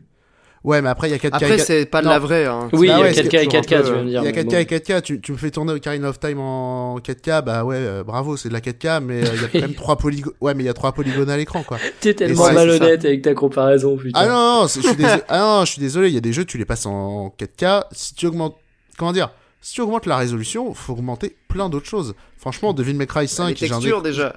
Devil May Cry 5, j'ai un écran 4K. Honnêtement, que je passe en 4K ou en 1080 euh, en, boostant les options. Là, alors, tu vois effectivement que c'est un peu plus fin, mais vraiment, tu gagnes pas grand chose. Il n'y a pas une énorme différence. Mais de C'est toute évident façon, qu'il y a on- pas une grosse différence. On revient même avec Descenders, des. excuse-moi, je zonde même Descenders, parce que j'y joue en 4K, honnêtement, en 4K, en 80, alors c'est plus fin, et le jeu, il a l'air, euh, il a l'air plus vide, parce que ça, ça manque de trucs. C'est plus tu affines, plus il faut Mhm. rajouter des détails. Juste passer Bien le jeu en sûr. 4K, ça sert à rien. Après, il y a des jeux qui sont conçus euh, en amont pour être euh, présentés en 4K et d'autres non. C'est, je pense que c'est un truc qui va se démocratiser Bah ouais, pour mais, le euh, coup on- la prochaine. euh, On y revient aussi chaîne. à la problématique du fait que les bons peuvent être moins impressionnants qu'auparavant, quoi. Bah ouais, mais Oui, bah de toute façon, ça, on, re- on en revient toujours à ça. hein. Ça c'est, ça c'est une donnée, c'est un, c'est un constat en fait. C'est un, c'est un fait. Il faut l'accepter, c'est tout. Il y a pas de, on peut pas dépasser ce truc-là. Après, euh, quelles sont les évolutions qui vont avoir lieu On ne sait pas vers dans quelle direction on va dire oui, euh, l'industrie va se vrai. projeter. Quoi? On les voit pas venir, les évolutions, en vrai. hein. Non, justement, on les voit pas. On peut, on peut en discuter, on peut espérer des trucs, mais bon, Minecraft, ça pour, qui l'a euh, vu venir, Fortnite, qui l'a qui l'a vu venir Ah bah tout oui, ça, Non, bien évidemment. Breath of the Wild aussi, puisqu'on fête les un an du jeu. Ça, même si, alors, si Breath of the Wild, ça avait été prophétisé quand même dans Radio Librius. Mais, Effectivement, euh, quand même, faut le Monique rappeler. Consulting déjà à l'époque. Et euh, notamment euh, le succès de la Switch aussi. Il y avait des sceptiques, mais moi je, je savais. Quand Et, tu vois les articles de l'époque, c'est quand même très très drôle. hein. Les gens qui disent catastrophe industrielle pour Nintendo, bah non, mais faut la suivre- Switch. Mais non, mais faut suivre la logique. Tu sors de la, de la Wii U. En plus, la fin de la Wii U, c'était assez dramatique. Euh, pour la dernière année, je crois ils annonçaient 800 000 ventes dans l'année, tu vois. De la console? Ah, ouais, c'est Je chaud crois qu'on était à ce niveau-là. Mais. euh, Purée. Bon, d'un autre côté, il y a eu Pokémon sur 3DS qui avait euh, tout défoncé, donc euh, Ouais. faut aussi relativiser. Mais euh, oui, mais après, les gens parlaient trop vite, quoi. C'était juste euh, la Wii U, il y avait rien qui faisait envie. Euh, là, la Switch, euh, elle faisait envie parce qu'il y avait Zelda et que Zelda, ça rend fou les gens. Ah ouais, Day One. hein. Après la Switch, je t'avoue que moi j'ai euh, comment dire je pense qu'il y a aussi une, une vraie attractivité qui était, qui était due à l'objet, au concept, parce que en termes de, de line-up de lancement de la Switch, pour moi, il y a, enfin, j'ai du mal à y voir un truc qui justifie amplement le succès monumental. J'y vois surtout un succès de la, de la console sur un point de vue hardware. Non, non, non, mais attends, les, les, les jeux euh, qui ont sorti sur Switch, euh, Nintendo, quand même, ils, enfin, ils ont tapé juste sur tout, quoi. Tous les jeux, ils battent les Et ils ont records. cartonné. hein. Ouais, enfin, t'as quand même eu, tous- t'as quand même tous eu les jeux beaucoup, records, beaucoup, vraiment. beaucoup de remakes qui étaient déjà sortis sur Wii U et qui avaient Oui, pas porté les ventes de la personne console. Ah, n'avait la Wii U. Et oui, Certes, mais mais justement, ils avaient pas fait vendre la Wii U, donc c'est pas forcément eux qu'on fait vendre la Switch. Ils ont Alors- contribué. Mais pour moi, il y a, il y a un côté code de sympathie à l'objet qui a été absolument énorme dans le succès de la Ce Switch. qui est, ce qui est pas faux d'ailleurs, ça. euh, Certes, néanmoins, Monique. tu prends les jeux exclusifs à la Switch, il y a quand même eu quasiment que des cartons. Hein. C'est, euh, enfin, Ouais, mais après, Mario- toutes les licences Nintendo sur les consoles Nintendo qui marchent bien font des cartons. Non, Bah ouais. jamais. Non, non, non, je suis pas d'accord. Breath of the Wild, il a quasiment doublé le score de la série. Smash Bros, pareil. Enfin, Mais parce qu'il était sur une console qui marchait hyper bien aussi. Et bah, sur lequel il n'y avait pas bah, beaucoup de concurrence. pourquoi le Smash Bros Ultimate fait quasiment deux fois mieux que la version Wii en, Mais parce que, faux, parce que la Wii, t'étais sur un public qui achetait très, la Wii, faut pas oublier que c'était une console où t'avais des la- chiffres de vente énormes sur la console, mais le nombre de jeux moyens achetés Alors, par acheteur de Wii était assez faible. Objection. Objection tout de suite, je te laisse même pas finir ta phrase. C'est la console Nintendo qui a le plus haut ratio de jeux achetés par console. Ah, ouais, alors- mais après, il y a, c'est, je pense que c'est une moyenne. Et si tu prends, euh, non, de loin. évidemment. mais- non, non, de loin, vraiment. C'est la Ah console ouais qui a vendu le plus de jeux par utilisateur, c'est à 9. Après, si tu veux, neuf. euh, Ah Alors, ouais pour le coup, faudra que je me repenche là-dessus, parce que je t'avoue, Eh j'avais bah, vu des trucs eh qui bah, avaient attends, aucun si je retrouve le truc, c'est sur le site des investisseurs de Nintendo. Genre, c'est des infos hyper sérieuses. Genre, si mytho, ok. ils se prennent des procès directs. de- Ouais, euh, Putain, genre, c'est le, les, les chiffres, ils peuvent vraiment absolument pas mytho, quoi. D'accord, bah écoute, euh, merci pour l'info. Tu comptes les Wii Sports après, là, encore ou une pas Bah, ouais. Déjà, les Wii Sports, C'est on a autant moyenne, de quoi. Wii, quoi. Alors, si je peux, non, si je peux me permettre, non, parce que au Japon, il n'était pas vendu en, en bundle euh, avec la console. Et autre chose, euh, je crois que c'était au bout de la deuxième ou troisième année, il a commencé à avoir des bundles avec euh, d'autres jeux. Alors, après, euh, la Wii, Notamment les c'est Mario 100 et Sonic. C'est ils 100 ont- millions de ventes et 82 millions de ventes de Wii Sport, quoi. Bah ouais, voilà. Rien que ça, Bah, euh, certes, ça, te fait gonfler ton truc, quoi. Alors il y a ça, mais il y a aussi parce qu'il s'est vendu à 20 balles, hein, on va pas se mentir, aussi Wii Sport. Et euh, quand il était à part, et autre chose, tu prends aussi le Sonic et Mario aux Jeux Olympiques. C'est l'un des jeux, il a, je crois, il a tapé presque les 20 millions. C'est l'un des jeux les plus vendus de Sega ever, juste après le premier Sonic. Et euh, lui aussi est en bundle. Et pareil, Mario Kart aussi il est en bundle. Et pourtant, ils ont tous des chiffres énormes. Donc, Ouais. effectivement, le bundle, c'est obligé que ça a joué. Mais euh, mais faut faire attention avec les chiffres d'Aoi parce qu'il y a plein d'anneries qui sont dites sur ce genre de trucs. Bah, merci Monique Consulting de, Mais écoute, de rétablir je- la vérité. retrouve ça, effectivement, on en reparlera. C'est un, c'est un débat euh, J'essaie qu'on de, doit avoir. j'essaie de retrouver le, le truc, je vais vous le balancer sur Discord. Mais puisque du, du coup, euh, Monique, puisque tu parles de bundle, de, de jeux achetés sur Wii, est-ce que tu veux pas nous parler un peu des supports physiques? Notamment en vue de la deuxième euh, euh, un peu info de la nouvelle gêne, à savoir la dématérialisation encore plus prononcée. Je crois d'ailleurs qu'il y a une Xbox qui va être entièrement euh, digit enfin, digitale. Je sais que c'est pas le bon terme, Elle mais vous déjà. l'idée quoi. Elle l'est déjà? Ça y est, ils en ont sorti une déjà? Et je vous ai mis le lien pour euh, les chiffres. euh, Merci bien. C'est un site à avoir sous la main, ça, hein, je, je vous conseille. euh, bah, Parce que souvent, il y a des âneries qui sont dites sur les ventes de Nintendo et tout. Deux minutes, je Ça marche.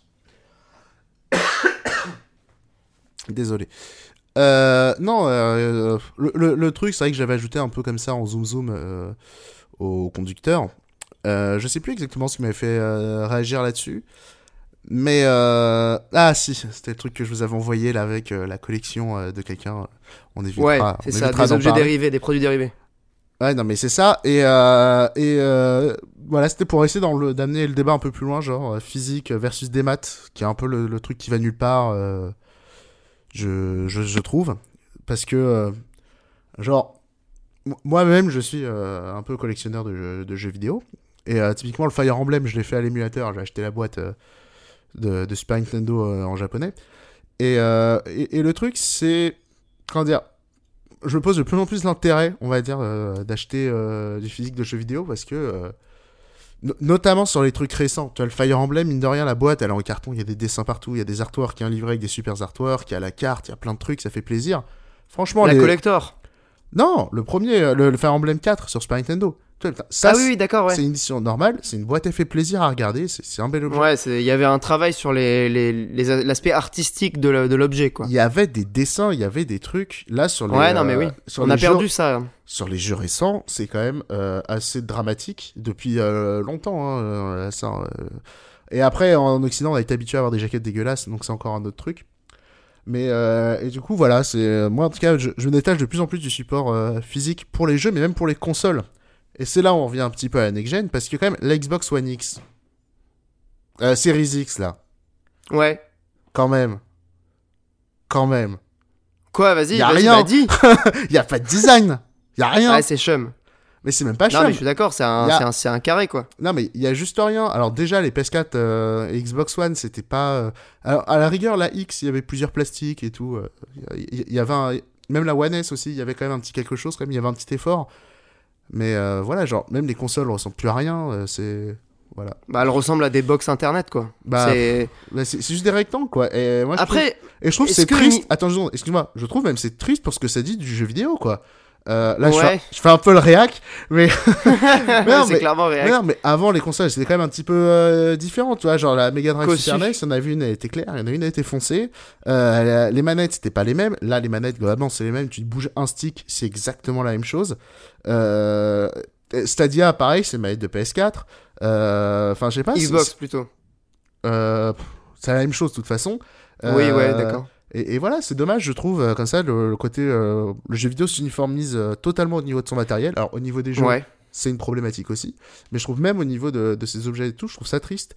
Et après, et, et la compensation, parce que je pense que je suis pas le seul à avoir ce problème, la compensation, c'est quoi? C'est des figurines pop de ses morts et euh, des Ah, c'est mugs dégueulasse, dégueulasses. Mais sans déconner, quoi.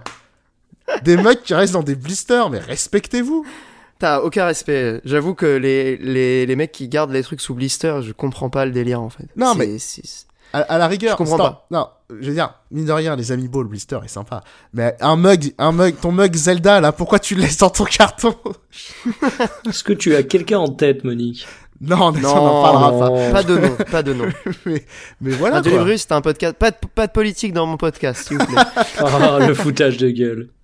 Non, plus sérieusement, euh, sur euh, la- l'aspect euh, uniformisation des objets, je pense que c'est au-delà du jeu vidéo, c'est un effet d'époque. Si tu veux, le, les, les designs des objets ont tendance à devenir de plus en plus minimalistes, que ce soit euh, pour le jeu vidéo ou, ou dans d'autres domaines. Et je pense juste que le jeu vidéo a raccordé un peu cette tendance euh, à voilà des intérieurs très sobres Alors, euh, avec. alors, je pense que Mikael a quelque chose à dire là-dessus. Ouais, parce que je suis moyennement d'accord, mais.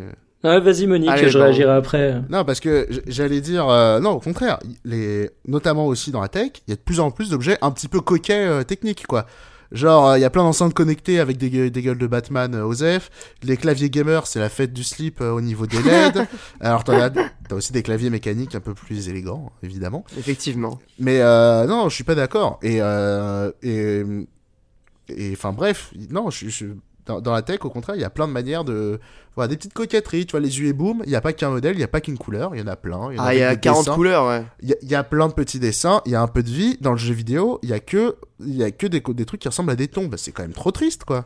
Après, il y a quand même des éditions spéciales euh, Bah, pour les consoles. Machallah, machallah, la Switch euh, Animal Crossing. Heureusement qu'elle est là, quoi. elle est magnifique. Mais elle est, elle est superbe. Mais Bah, au-delà ça de ça, fait tu plaisir vois, ça. Ouais, le jeu vidéo c'est fait pour s'amuser. Sur les Joy-Con, ils ont quand même euh, pas mal varié les couleurs. On, on- va pas non plus euh, nier que sur euh, les PS4, Xbox One, il y a eu quand même beaucoup de modèles, euh, notamment avec des sorties de jeux. Sur, euh, je sais pas, euh, FF7, il va y en avoir peut-être une. Mais oui, et Euh, encore, non, Stranding. et encore, t'as vu le design C'est ils ont juste MGS5. ah, MGS5 il y avait un petit effort sur le design, c'est vrai, mais globalement Voilà. les, les consoles collector, ils collent juste une image dessus. Mais euh, arrêtez de vous foutre de ma gueule. Bah après, Faites des trucs jolis les amis. Je sais pas, C'est vrai que- rajoutez les petites LED, faites des trucs. On aime bien ça. Ah, ça fait plaisir. Ça fait plaisir. Après, je pense que c'est quand même assez secondaire euh, comme question. Disons qu'une console, ça se met sous la télé, tu la vois pas, quoi. Enfin, c'est pas fait pour être un objet de décoration. Alors peut-être que je la vois pas, mais en tout cas ma PS4 je l'entends. hein. Il, faut, il faut aussi faire un effort sur le bruit. ça fait du bruit. Lui mettre un petit casou à l'arrière pour que ça fasse de la musique. Elle fait plus de bruit que mon PC euh, quand je joue à des trucs euh, en 4K, euh, Ultra HD, machin truc. Enfin bref. Euh, Mais- Mikael, pardon. Ouais, on- pour on le design, laissé, pour moi, c'est clairement aussi une question de cible, en fait. C'est-à-dire que tu, tu peux pas comparer le design d'une Switch et le design d'une Xbox, ça va pas se vendre à la même personne. Tu peux pas Bah vendre ouais. des, tu, tu peux pas vendre, en fait, un, un positionnement d'objet qui se veut être un objet technologique qui va s'incorporer à ton salon et qui va être volontairement invisible et dans des tendances de design qui sont marquées, comme disait Olbius. Et en fait, pour moi, les tendances de design minimaliste vont pas du tout contre ce que tu peux évoquer avec des petits objets euh, j'allais dire geek, mais c'est pas du tout le mot, mais un peu plus fantaisiste au contraire.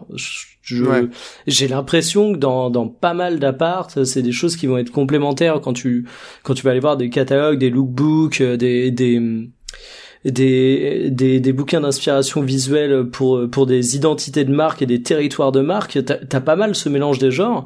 Et, et franchement, je, je trouve vraiment que ce côté, euh, pour la Xbox en l'occurrence, parce que on dit ça, mais on sait toujours pas ce à quoi ressemblera la PS5, et ça se trouve, ça va être un truc ultra différent. Mais je trouve que la Xbox, euh, c'est un choix de design qui qui est tellement minimaliste, qui est tellement euh, impersonnel, que ça en devient limite un choix fort. Et encore une fois, sur les générations précédentes. On peut dire que toutes les consoles se, se ressemblent, et je suis plutôt d'accord. sur les deux générations. Mais, mais il faut aussi voir un truc, il n'y a pas que la console en elle-même. Euh, les DualShock, en termes de design, le côté euh, j'ai une super euh, une super manette LED que tu peux pas éteindre, c'est quand même quelque chose d'assez particulier en termes de design, et c'est pas le truc le plus discret du monde. Alors ils ont tenté quelque chose. Non mais c'est raté. Il mais sert à rien, mais je l'aime bien ce truc. Voilà, c'est totalement raté, mais pour le coup, tu peux pas dire que c'est c'est une uniformisation parfaite, un manque de personnalité, etc. Je trouve je trouve que Monique est un petit peu extrémiste euh, sur sur cette question. J'en rajoute un peu en vrai parce que euh, ouais. mais toi même les PS3 tu vois c'était dégueulasse mais bon euh, il y a eu trois designs différents de PS3. Ouais, bah ouais, les premières les premières PS3 fat là, c'était quand même bien. Ah mais mec, j'ai une PS3 fat moi, surtout. tu l'as encore Alors, je l'ai encore, mais faut savoir que dès que je la lance, j'ai même pas besoin de lancer un jeu, ça fait le bruit de mon aspirateur. Et crois-moi, j'ai pas un aspirateur silencieux à 300 balles.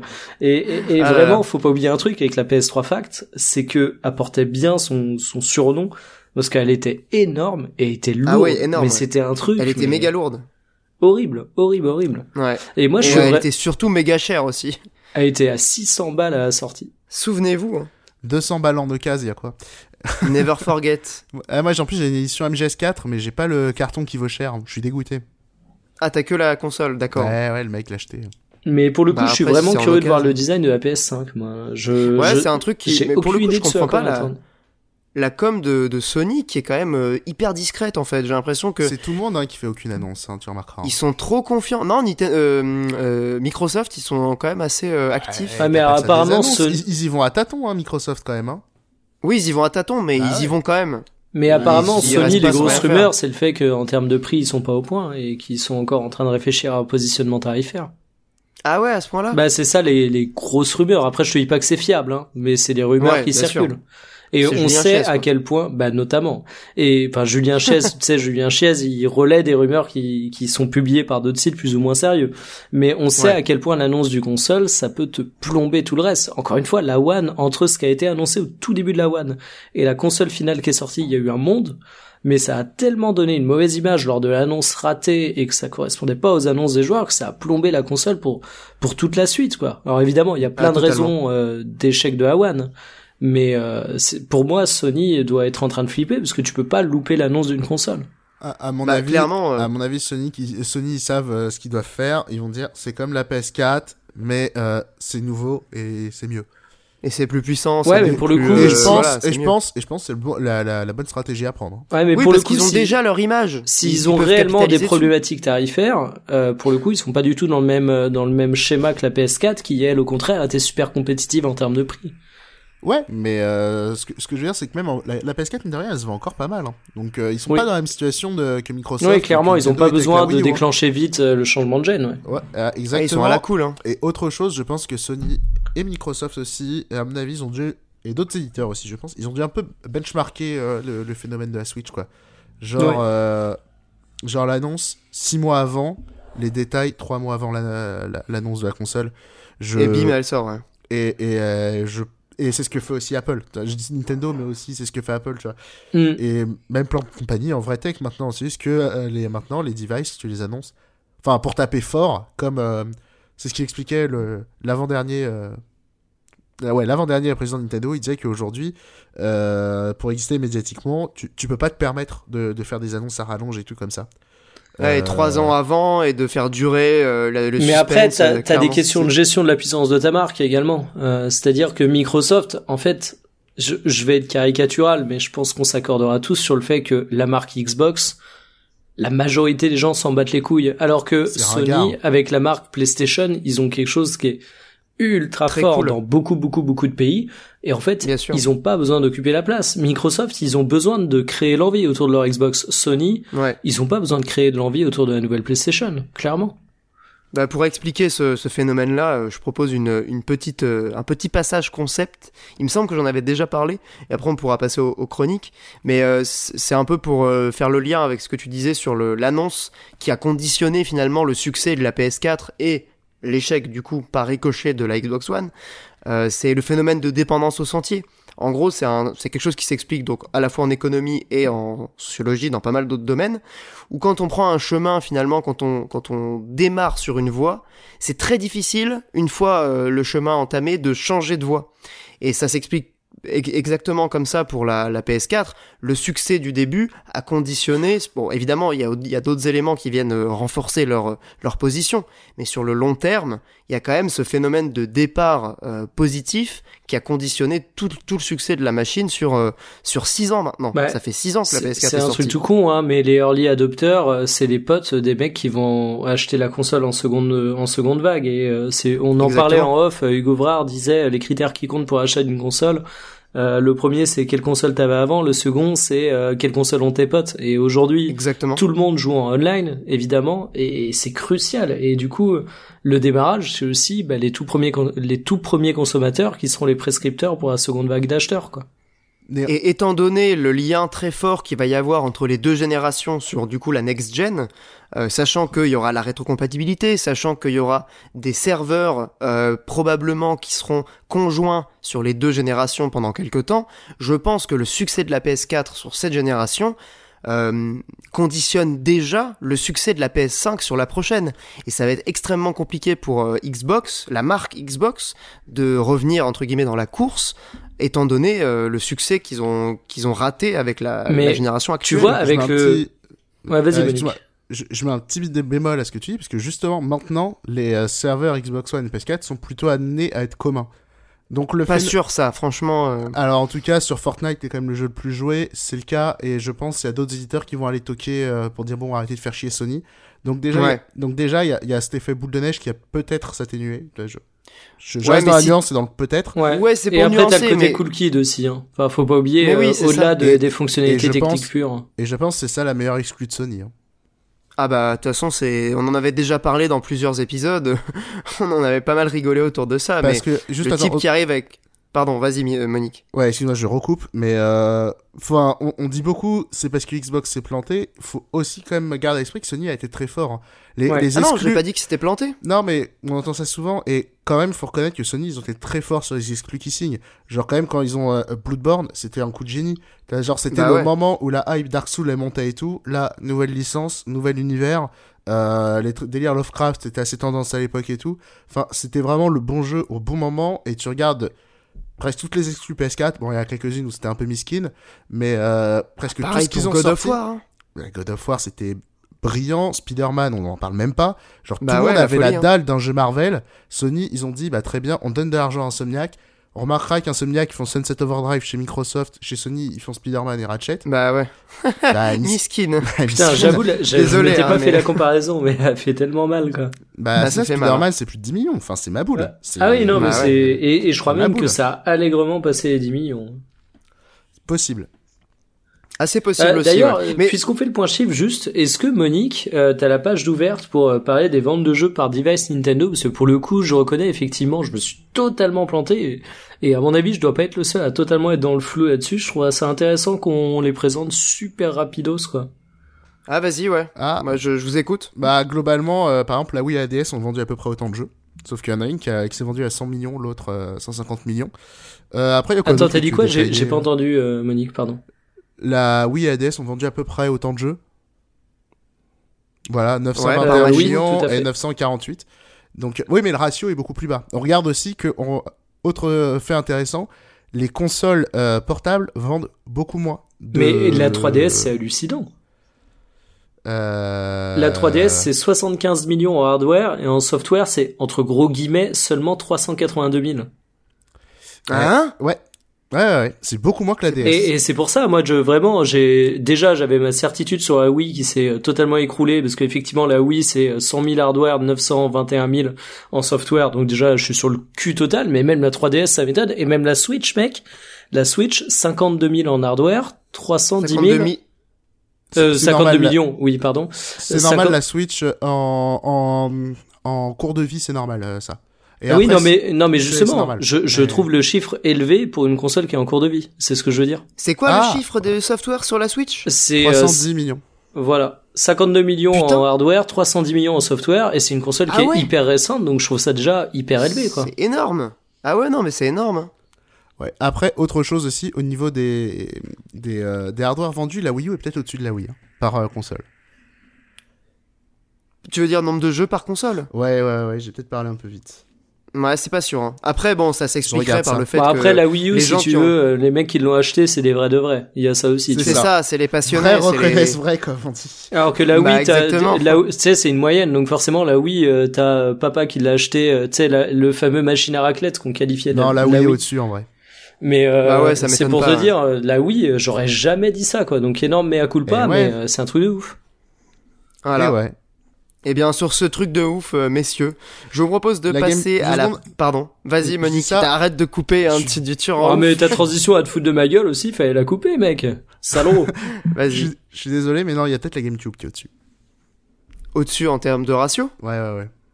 Ah ouais? Bon, ça Ouais, joue en tout cas. Ouais, elle me semble légèrement au-dessus, ouais. C'est à peu près autant, mais. Ok. Enfin, bah, de bref. toute façon, euh, la Switch va tout, dé- va tout détrôner puisque visiblement elle est déjà bien partie pour euh, pour euh, battre la battre la. Bah non, mec, La, euh, la Wii, la Wii. enfin, en de- termes de ratio. Tout le monde va acheter la nouvelle Xbox et puis personne va jouer à la Switch. Donc euh, ça, ça va Voilà. s'arrêter là, en fait. Net. Et Nintendo va Exactement. mourir. Ouais. Le PC aussi. En même Consulting, temps. on annonce. Bref, du coup, est-ce qu'on passe aux chroniques jeux vidéo ou vous Alors, voulez en tu voulais parler parler de la démo de FF7, toi, non? Bah, vite fait, on peut le faire dans la partie chronique euh, Euh, si ça Comme vous tu va. veux. Tu as joué toi, Monique, à la démo de FF7 Ah non, rien à branler. Bon bah, je ferai un petit mot dans ma dans ma partie Mais si tu veux, on pourra parler de. Est-ce que tout le monde a joué à FF7 Il y a eu un tweet de Ouais. de Game Nexor qui était ultra intéressant là-dessus, je trouvais. Mais c'est un débat qui, qui revient pas mal, puisque le jeu a 25 ans, je crois, un truc comme ça, 24 ans. Euh, donc euh, ouais, ouais, on va pouvoir en discuter. Bah, on va commencer tout de suite, juste après la petite musique.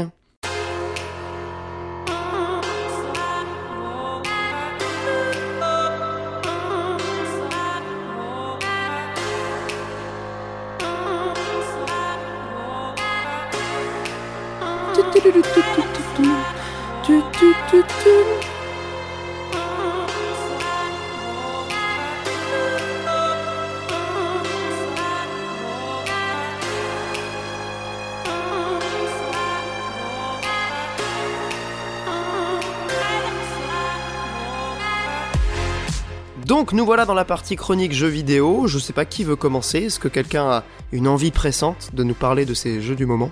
Ou alors est-ce que j'y vais? Bon, t'as dit que tu commençais avec FF7, vas-y, hein, ça fait un- une petite Eh ben- transition vu que c'est encore dans l'actu. Eh ben faisons ça. Euh, bah, du coup la démo de FF7 ça peut permettre donc de rebondir sur ce que tu disais à l'instant euh, Mikael. Euh, moi j'ai déjà commencé le FF7 original que j'ai jamais vraiment poursuivi pour des raisons euh, diverses et variées. Et c'est vrai que là du coup la démo euh, du remake m'a quand même pas mal saucé. Pour deux raisons, Euh, je trouve qu'ils ont fait un travail assez incroyable en termes de représentation visuelle. Je pense que c'était attendu, mais la plupart des gens seront pas déçus. T'as dû voir des images, hein, euh, Mikael, toi qui, qui connais bien le, le jeu original. Oui. C'est assez incroyable ce qu'ils ont fait, je trouve. Et, et je trouve qu'ils ont, Tu- ils ont réussi à faire quelque chose qui est très très fort. Moi, par contre, j'aime Ouais. toujours pas certains cara design, mais genre le Barrett. Barrett. Mais, ça, c'est, c'est. Barrett, c'est chaud, ouais. Et, moi, ça, en est rendu à un tel point que j'ai perdu toute rationalité. Je vais du coup surtout parler de Midgar. Je trouve qu'ils ont très bien réussi à à la fois moderniser et rendre ça techniquement absolument impressionnant, tout en gardant Ouais. l'identité. Et ça, c'est jamais évident quand même. Ah bah bien sûr, hein. mais enfin moi pour le coup quand j'ai vu la cinématique d'intro euh, comparée à la cinématique d'intro du jeu original, c'est vrai que ça fait un petit truc de se dire clairement le gap est même pas mesurable tellement il est énorme, mais surtout ils ont vraiment gardé le- l'esprit, je trouve qu'on ressentait dans la cinématique d'origine. Alors c'est peut-être juste moi qui qui interprète, mais vraiment j'ai bien aimé ce. Après bon, faut, faut quand même dire que c'est Nomura qui est derrière le, le remake, donc c'est un type qui connaît globalement assez bien la licence euh, Final Fantasy et il a bien écrit- capté. C'était pas l'un des mecs qui avait écrit le, le scénar du set Bah il était sur le Cara Design déjà, je crois du set. Ouais, je, je me je me demande s'il s'est pas occupé d'autres trucs encore, mais. Bah c'est certain qu'il a fait euh, certains persos notamment. Il me semble que c'est lui qui a créé Cloud en fait, tout simplement. Ah, mais tous les cara design, euh, c'est lui. Hein. Ouais, donc déjà ça ça. de toute façon, voilà, mec, ça- euh, tu crées Cloud, t'as créé pas mal de héros de FF d'un coup, quoi. Ouais, c'est c'est cl- c'est clair. Mais ouais, du coup ils ont bien épée, capté l'essence du jeu quoi. Ah. Et donc première Ah, c'est raison pour laquelle j'ai. oui. Pardon, j'ai pas entendu ce que tu disais. Vas-y C'est Monique. Sangoku avec une épée. Sangoku avec une épée. Ah ouais. C'est un petit peu plus subtil que ça, mais globalement c'est ça. Ils sont en pyjama tous les deux, il y a juste la couleur qui change. hein. Ouais. Et pour le coup, en termes de caractérisation dans, dans ce début, de- donc dans cette démo de- du remake, je trouve que c'est plutôt réussi. Euh, Le, personnage, vraiment, il est assez classe. Quand tu vois son apparition, euh, bah, du coup, au, tout début, euh, je sais pas, il y a une espèce de d'aura qui se dégage de lui et c'est très appréciable. Et donc la deuxième raison pour laquelle j'ai bien aimé cette démo, c'est euh, bah, le système de combat en fait. C'était quand même un truc plutôt inquiétant de de se dire on passe d'un d'un modèle qui est voilà connu, éprouvé, euh, qui a fait ses preuves dans dans plein de domaines, qui est le tour par tour euh, stratégique, à un truc qui est semi temps réel, mais quand même plus temps réel que que, que tour par tour, que tactique. Et je trouve que l'équilibre entre le respect donc de voilà du mode de combat, du, du système original et la modernisation est parfait en fait. Euh, en termes de, de game feel, c'est hyper jouissif. Euh, les, les animations sont magnifiquement euh, réalisées.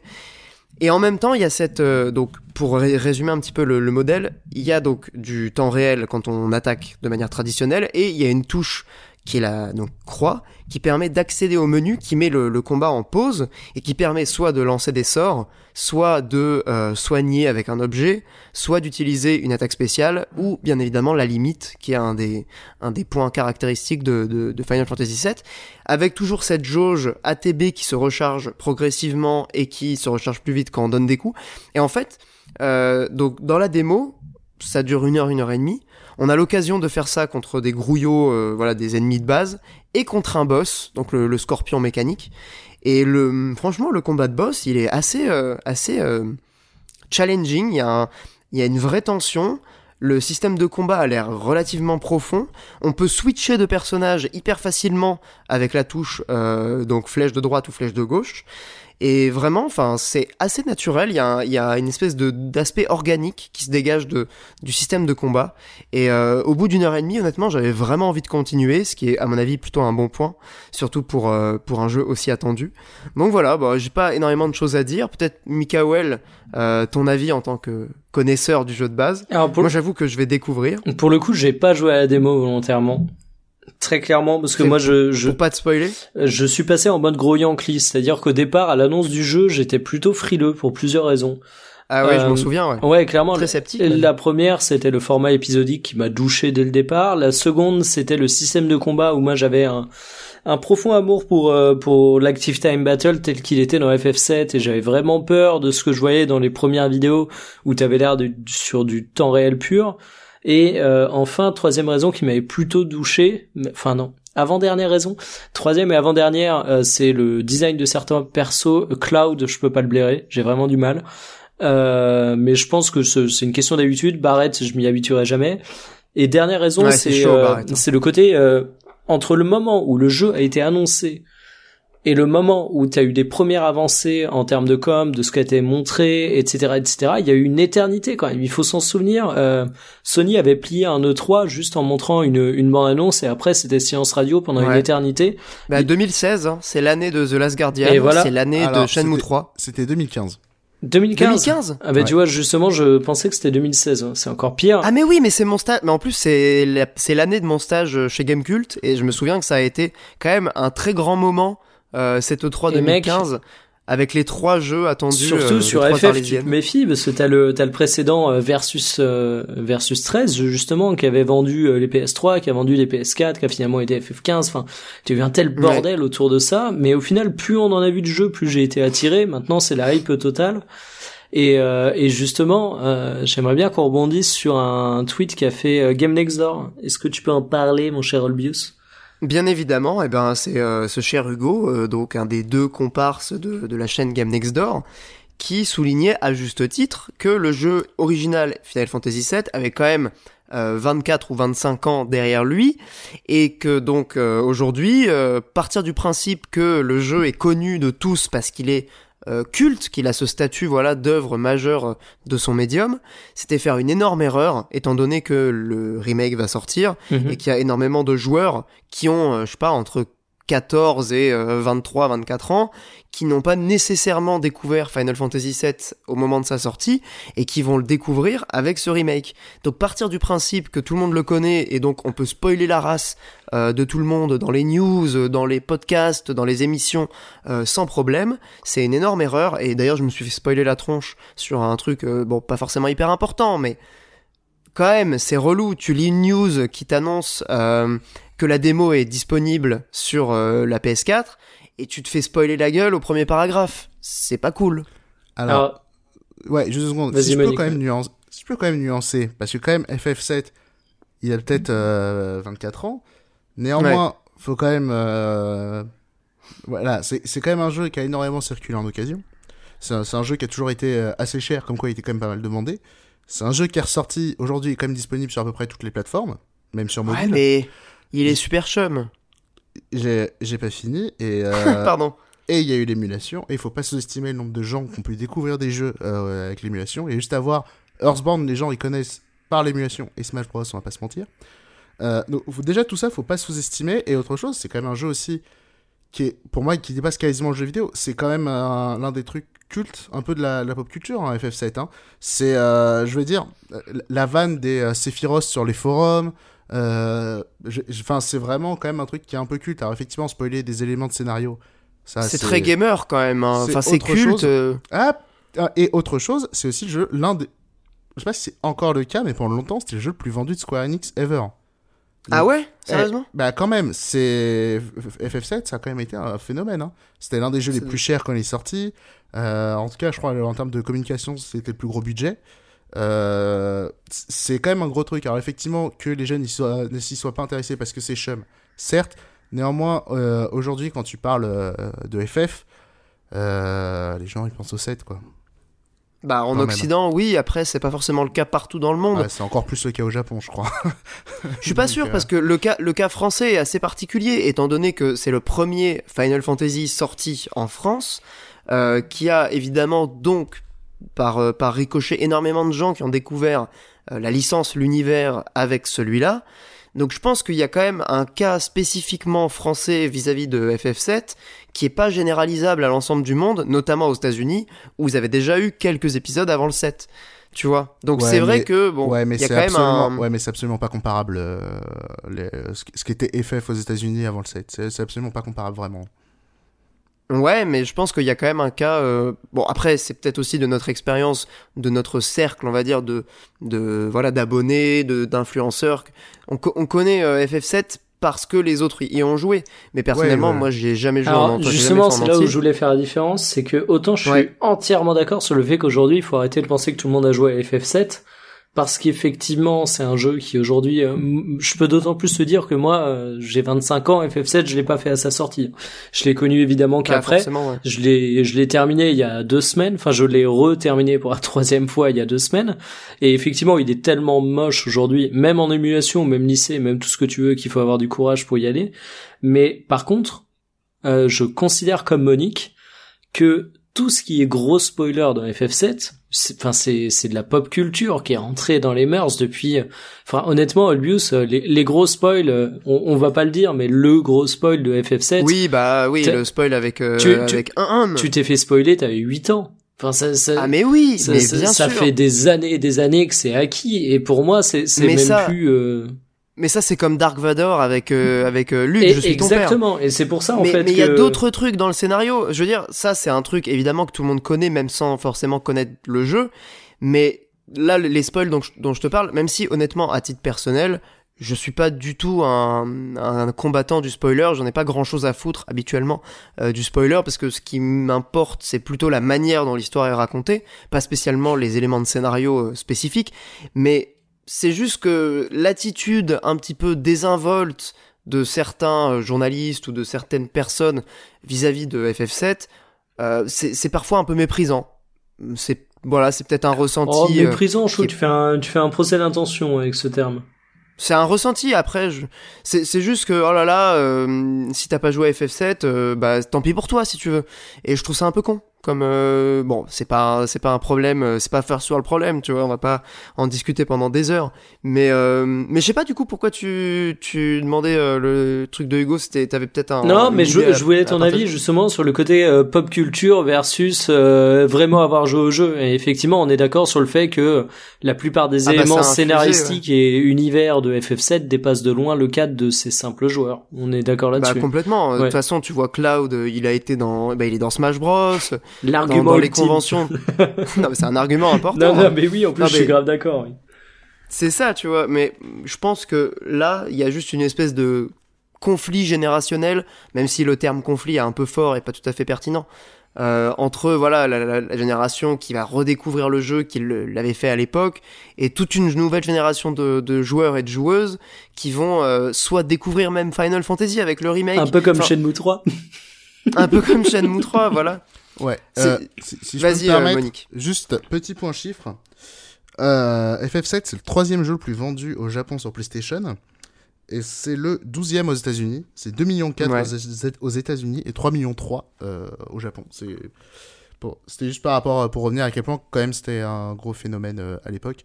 Et après Ouais, euh, petite nuance là où je suis pas tout à fait d'accord avec Michael, c'est il disait, on est d'accord avec Monique sur le fait que euh, sur euh, le- les, les spoilers de FF7, euh, c'est dans la pop culture. Alors, je pense à la nuance, c'est que je pense que tout le monde sait ce que c'est que FF7. Globalement, euh, euh, voilà, Son Goku avec une épée euh, et le steampunk. voilà. bah c'est Sangoku avec euh, l'épée de Berserk en fait Voilà. Mais tu vois, Enfin, je veux l'épée dire, alors, globalement, les gens savent ça, quoi. Et après, effectivement, je pense que la nuance, c'est plutôt effectivement dans les spoilers et tout, machin. Après, je, je différencie les spoilers. hein. Qu'on soit clair euh, entre Ah ouais, et- euh, entre le spoiler aussi- euh, entre guillemets principal et le côté euh, spoiler cliché de FF. Je vais dire ça comme ça. Le, le spoiler Ouais. cliché de FF, à mon avis, peu de gens euh, l'ont réellement en tête s'ils ont pas joué au jeu. Ouais, et puis- Mikael Et puis, vous n'avez pas honte Et puis autre chose, je, je pense euh, qu'après spoiler FF7, euh, là il n'y a pas grand chose encore qui est sorti pour le spoiler. Parce que euh, autre chose aussi avec, avec FF7, je pense que beaucoup de gens sont pas allés très loin à l'époque. Parce qu'effectivement on parle que de Midgar, alors pour plein de raisons en vrai. Mais Ce Midgar, bon. ça se plie en combien de temps en vrai? En trois heures, c'est plié? ah non, Non, non, t'es ouf. plus. Parce que moi j'ai fait le premier CD hein, quand même de C'est FF7. c'est- c'est là que je vois que je l'ai rushé Euh, comme un porc en y rejoignant. Bah ouais, ouais, non, quand tu connais pas. Alors moi j'avais les accélérations de la version Switch et tout. Honnêtement c'était peut-être 5 heures, un truc comme ça. Alors c'est pas beaucoup plus long, tu me diras. Ah non, mais, euh, euh, ouais, ça, alors ça, ça même ça me paraît peu, hein, parce qu'en fait, quand- toute la partie de Midgar, déjà, t'as t'as zéro liberté. Hein. Ouais, bah Tu sais, t'as ton Écoute, intro de je- je- réacteur qui, dans la version originale, elle doit durer 20 minutes à tout péter et... Ouais, c'est ça, mais je te dis ça de tête, hein, très franchement, c'est peut-être moins. Mais Faudra que je te reprenne ma save, euh, du coup. J'ai pas le timer sous les yeux, mais euh, non, et euh, le truc c'est que FF7, je pense que c'est plus l'univers et tout, et, euh, et c'est quelque chose qu'ils ont beaucoup plus développé dans celui-là, euh, parce que dans le jeu de base, c'était pas forcément très mis en avant. Et FF7, s'ils le refont en épisodique aussi, c'est parce que il y a plein de petites merdes qui ont été sorties dans l'univers de FF7 que, euh, qui vont devoir réintégrer au jeu, ça me paraît évident. je suis pas certain Ah, qu'ils vont euh, Attends, qu'ils je- vont j'ai pas réintégrer l'objet de... J'ai pas compris l'objet de Monique ta. Consulting, Monique Consulting, j'annonce, euh, dans les remakes de FF7, ils vont rajouter des éléments euh, du film là. Euh, ils vont rajouter euh, la, la petite merde sur mobile qu'il y avait eu. Ils vont rajouter euh, Dirge Oui. of Cerberus. Euh, à mon avis, ils vont rajouter plein d'éléments de ces trucs-là. Pour ça que bah Nomura l'a l'a annoncé ça hein. ah bah voilà. Et à mon avis, les gens se demandent combien il y aura de parties. Alors, je prends les paris. Trois. Alors moi, je dis deux et euh, une euh, une merde de spin-off, ou bien plein de DLC, ou bien euh, quand ils vont sortir les deux en package, ils vont faire genre une une collection avec un troisième euh, Blu-ray où il y aura un petit truc jouable et, euh, et des films à la con quoi. Mais à quel point ça dépendra Ouais, pas du succès commercial? Parce que les, les entre guillemets, suites ont, ont été débutées en développement ou pas? Non pas du tout Aucune idée. Il pas. Donc euh, ça dépendra également beaucoup du succès commercial du Ouais, remake, ouais, à mon avis. ouais, il y a moyen. Surtout qu'aujourd'hui, en termes de liquidité, ils ont quoi pour... euh, Enfin, on est d'accord, c'est pas leur meilleure santé financière ever, non? Ah bah Si, Square Enix si, si, euh, si, si. si, ils vont très très c'est pas non plus la folie hein On s'en rend pas mais compte. c'est pas la on- folie si- Parce que les, licences en fait- Eidos leur, font, leur ont fait beaucoup de bien, mais... Alors au contraire, pas tant que ça, ils sont pas très bien vendus. bah non c'est l'inverse Bah, Tomb Raider le Ah dernier oui, non, il mais a alors bidé, Tomb hein. Raider, en même temps, fallait voir les chiffres d'estimation de vente, mais je sais qu'à une époque, tout Bah, ce qui est Just Ex, Cause, euh, etc., ça aura fait du bien. Ouais, Just Cause, ouais, mais Deus Ex c'était chaud, Hitman c'était chaud. Euh... Le dernier Just Cause, il a bidé de ouf. Hein. Euh, Ken aussi, je crois, c'était eux, c'était pas fou. Euh... Je ressors les cadavres. hein. Et euh... non, c'est pas ça. Ouais, le, truc, C'est ça, le truc qui est un du Je placard. suis pas sûr que c'était eux, Ken and Lynch, mais il me semble. Mais non, ce truc qu'il faut voir, c'est qu'en fait, ils ont une pléthore de merde sur mobile. Square Enix, c'est Ouais, c'est indécent. vrai aussi. Et euh, il y avait une année, ça représentait 50% de leur chiffre d'affaires. Ah, à ce point-là, ouais, bah, Ouais, en même et- temps, euh, c'est. Et il y a toutes les Machine sorties de Afrique, FF qui marchent très bien. Alors je crois, j'ai pas Sur vu euh, Switch, par exemple, ils ont ressorti pas mal de En- FF aussi. euh. entre autres, et euh, j'ai pas vu les chiffres, euh, j'ai pas vu passer de chiffres pour les FF. Mais si on regarde par exemple les Resident Evil, les chiffres qu'ils font, enfin, euh, genre les, mais les Resident Evil, c'est pas pareil. ouais, mais pour dire que les rééditions de ce genre de trucs, ça marche bien, je crois les Resident Evil, ils ont Ah tous oui, passé oui. le million en HD quoi. Sur euh, la version Switch? Non, en, en HD. D'accord, toute version confondue. Et il me semble qu'il y en a qui ont fait des vraiment beaux scores, quoi. Le 5, je sais plus, j'avais vu passer un chiffre, mais c'était genre 3 millions, un truc comme ça, c'était ma boule. Ah ouais, mais non, tu sais, c'est même énorme, les hein. remakes de Tomb Raider, on, on parlait de bide, le dernier Tomb Raider, il s'est mal vendu, mais euh, quand ils ont rebooté les Tomb Raider, mec, ça a été des machines à cash monstrueuses. Hein.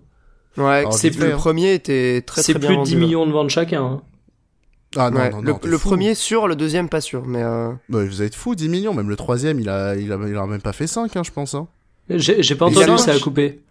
Ah, J'ai dit, le troisième, il aura même pas fait 5, à mon avis. Hein. non mais le troisième Alors, il a bidé sur, aussi. sur le fait que les deux cumulés, les deux premiers reboots sont à 20 millions, euh, là, ce, je t'annonce, c'est du factuel. Ah ouais. J'ai j'ai un T'as article les de, chiffres là? j'ai un article de du Figaro. Bon, tu vas me dire, bon, Ok, d'accord. Non bah c'est Euh, Non, mais sur ce genre de trucs, ils sont sérieux. hein. Sur leurs résultats financiers, euh, autre annonce phare, Shadow of Tomb Raider sera disponible en septembre, blablabla. Développé par Eidos Montréal, ce sera le troisième épisode de cette série mythique ressuscitée en 2013 par Square et dont les deux premiers titres ont totalisé près de 20 millions de ventes. Ah ouais, d'accord. Eh c'est ben, quand même énorme. Hein. Ah en fait, bad. alors, Non, ouais, je suis qu'on soit clair. Eidos, c'est que t'as eu, euh, t'as eu un creux de la vague en fait. T'as, t'as eu une période où ils ont eu euh, du Just Cause qui a cartonné, du, du Tomb Raider qui a cartonné, et après, euh, effectivement, ça c'est, euh, enfin c'est pas le creux de la vague, t'as eu une vague pour le coup. Mais d'ailleurs, c'est amusant que tu mentionnes euh, Tomb Raider parce que je suis, je suis en train d'y jouer là le dernier en ce moment. Parce qu'il était en, en promo à 10 euros sur euh, Steam pendant le week-end euh. Square Enix. Preuve de son bon succès. Voilà, c'est ça. Et, euh, et bon, voilà, c'est, enfin, c'est un jeu. Bah, d'ailleurs, je vais en parler vite fait puisqu'on est dessus. C'est le, c'est l'exemple typique du jeu vidéo chausson. J'avais mis ça sur le conducteur. C'est un petit peu comme c'est euh, Assassin's Creed, tu vois, que tu fais euh, par plaisir d'explorer un endroit nouveau. Le gameplay, c'est exactement le même que les deux premiers. hein. C'est plaisant, tu vois, c'est divertissant. Mais tu joues pas pour ça. C'est juste, voilà, t'as envie de découvrir des nouveaux environnements. Et là, pour le coup, euh, ils ont fait un boulot assez remarquable. Je m'attendais pas à un, un jeu aussi euh, abouti artistiquement et techniquement, parce que donc ils ont un peu, euh, ils ont voulu revenir un peu plus aux sources de ce que j'ai compris de Tomb Raider, donc notamment l'aspect euh, exploration de, de ruines, euh, aventurière, pourrie. tu vois. Indiana Jones, voilà, maniabilité pourrie. non, ça, ça, c'est corrigé pour le coup. Mais euh, donc là, c'est toute une partie dans euh, les ruines aztèques, mayas, incas. Et donc il y a toute une, euh, une logique autour d'une prophétie euh, qui annonce l'apocalypse, etc. Bon, le scénario c'est toujours autant de la merde, mais le jeu est très plaisant et j'avoue que euh, après euh, un mois et demi euh, de montage sans quasiment jouer aux jeux vidéo, ça fait du bien de faire un jeu chausson comme ça. Tu vois, c'est un truc tu peux te passer la manette, on y joue en couple, machin. Voilà. Petite question par rapport à Gears of War, à Gears of War 5. Et ben c'est mieux, c'est beaucoup mieux que Gears of War 5. Ok. Parce que- attends. Autre question rapide. Par rapport à Jedi Fallen machin là. Euh, c'est Ah, je suis taquin. hein. Ouais, c'est dans la même veine. Tu veux dire d'un point de vue euh, plaisir de jeu, d'un point de vue technique, c'est quoi Ah, ouais, l'élément comparatif J'ai juste dit c'est comment et je te laisse dans la merde. Ouais, bah, je dirais que c'est un peu moins bien, mais euh, après Jedi Fallen Order, moi je l'ai quand même bien aimé parce qu'il ça que je voulais était. euh, entendre. Ouais, c'est ça. tu veux me piéger en fait. C'est un peu moins bien, mais euh, c'est quand même très plaisant. Enfin, je crois que Mikael a très bien compris ce que je disais, quand, ce que je voulais dire quand j'ai parlé de jeux chaussons. Clairement. Euh, il a tilté, j'ai entendu un petit. hmm. Je, je crois que Mikael et moi on se comprend là-dessus. Mais donc voilà, bon c'est pas un grand jeu, mais euh, c'est un jeu très plaisant et Qui pour techniquement. ça? De quoi? J'ai le time, temps bah. Tu sais, euh, on a le temps, on a trop de time. dans Non la mais vie. mec, c'est mais c'est le côté rassurant, tu vois. Tu sors d'une journée où bah t'es ouais. vanné, tu vas remater euh, le même épisode de Malcolm qui passe en diffusion que t'as déjà vu 400 fois. Tu perds Voilà. beaucoup moins de enfin tu perds beaucoup de temps à ça. Là c'est un peu la même. C'est un jeu. Tu vas avoir en même temps suffisamment d'inédits parce que les situations seront nouvelles, mais t'auras pas à te prendre la tête. Tu pourras faire ça en cerveau en off et tu retrouveras des mécaniques qui sont hyper plaisantes en fait. Et autant culturellement ça va t'apporter rien. Autant, mec, en termes d'efficacité, de, détente pure, de divertissement, ça va pas chercher plus loin, mais ça fait le taf, quoi. C'est exactement comme les gens qui achètent leur Call et leur FIFA tous les ans. Eh ben, je rejoins euh, évidemment Mikael là-dessus, et je dirais même que c'est le meilleur de la trilogie pour le coup. Ce qui est a priori assez logique, étant donné qu'ils ont eu deux épisodes pour perfectionner leur, euh, leur euh, repompe de la formule Uncharted, parce que ça reste quand même du, du sous-Uncharted en matière très dommage, de, hein. voilà, d'univers et scénario. Souviens-toi de la communication autour du, du entre guillemets 1 du reboot, où il, il communiquait beaucoup sur un aspect survie qui a été plus mis en avant et qui est qui est un tout petit peu présent au tout début du jeu et qui disparaît ensuite totalement. Mais moi, je pense qu'ils auraient eu moyen de faire un faire un Uncharted, mais qui en même temps ait suffisamment de différenciation pour qu'il soit hyper intéressant. Et ils ont pas ils ont pas pris ce, ce tournant, mais ils ont eu raison. C'était un tournant qui ah, était plus plus risqué à vendre, à mon avis. Bah ouais, c'est compliqué à faire aussi. Un ah, jeu, bah ouais, je pense euh, c'est ultra compliqué. Avec un hein. truc survie, hein. Mais, mais là, je parle de mon fantasme. Tu sais, hein. moi, je suis, je suis le mec qui a été déçu par, enfin, j'ai, MGS3, c'est un de mes best jeux ever. Mais MGS3, ah. j'ai été ultra déçu du côté survie qui disparaît hyper vite aussi. Moi, je me oh. voyais déjà ramper et manger des grenouilles, tu vois. Bah, tu peux. Bah, tu peux, mais au final, tu t'en bats les couilles dans le jeu. Eh, jusqu'à l'échelle, t'en chies quand même hein, dans MGS3. Hein. Ouais, t'en chies, mais oh, franchement, le seul moment où j'ai vraiment eu besoin de faire ça, c'est dans les modes de difficulté max, parce que sinon, euh, dans les faits, je, je vais pas dire que c'est un gimmick de gameplay, ce serait un peu sévère, mais euh, c'est pas aussi poussé que la grande communication qu'on pouvait avoir à l'époque autour de ça, quoi.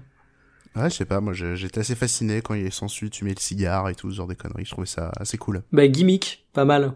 Plutôt que au cœur du gameplay. Mais après ouais, c'est vrai que MGS3 c'est euh, vraiment l'explosion du gameplay gimmick euh, de MGS. Hein. Ouais, totalement.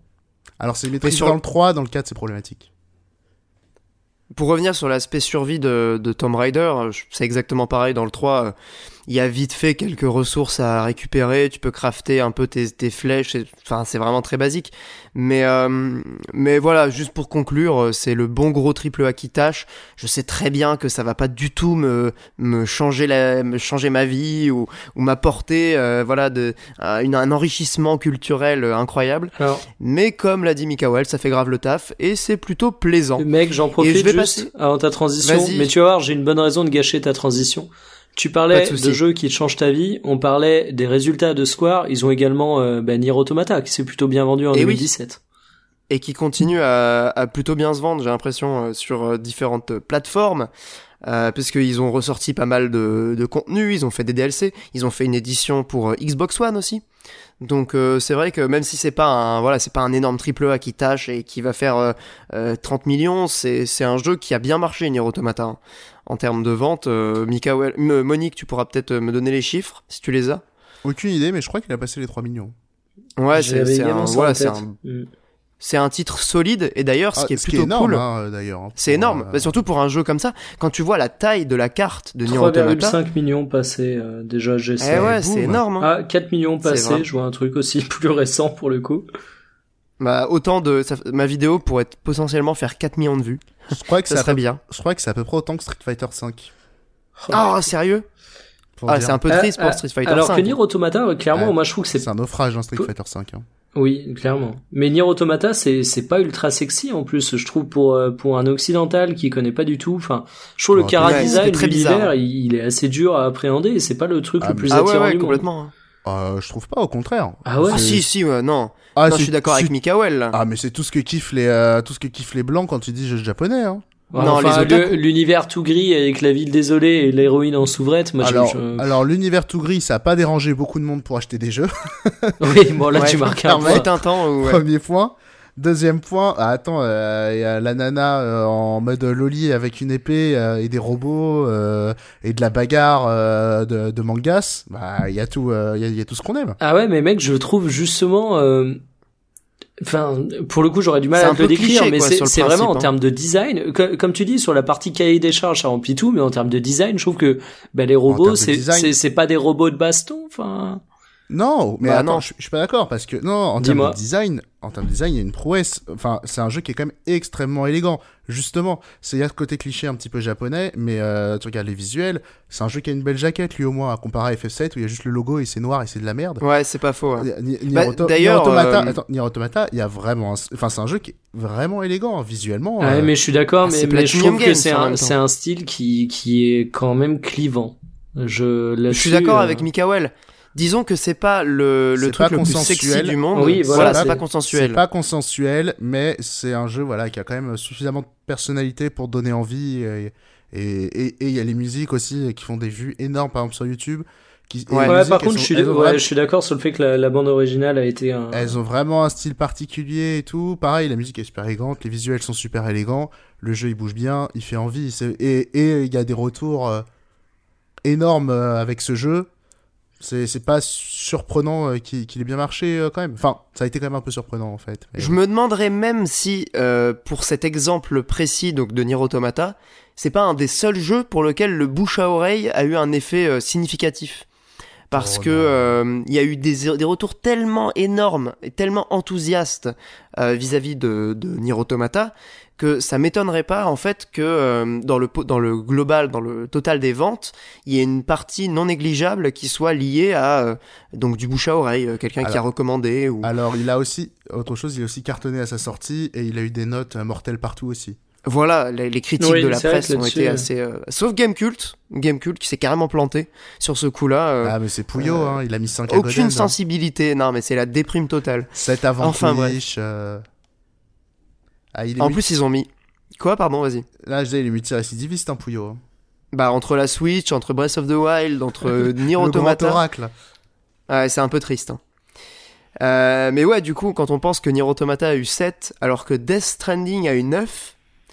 Non, bon, je sais un peu un troll parce que du coup, euh, je vais vite, fa- vite fait parler de, de Death Stranding et ça me permet de faire le lien avec la chronique de Mikael euh, il y a deux épisodes, je crois. C'était en décembre ou en peut-être en novembre. C'est probable. Enfin, il faudrait revérifier.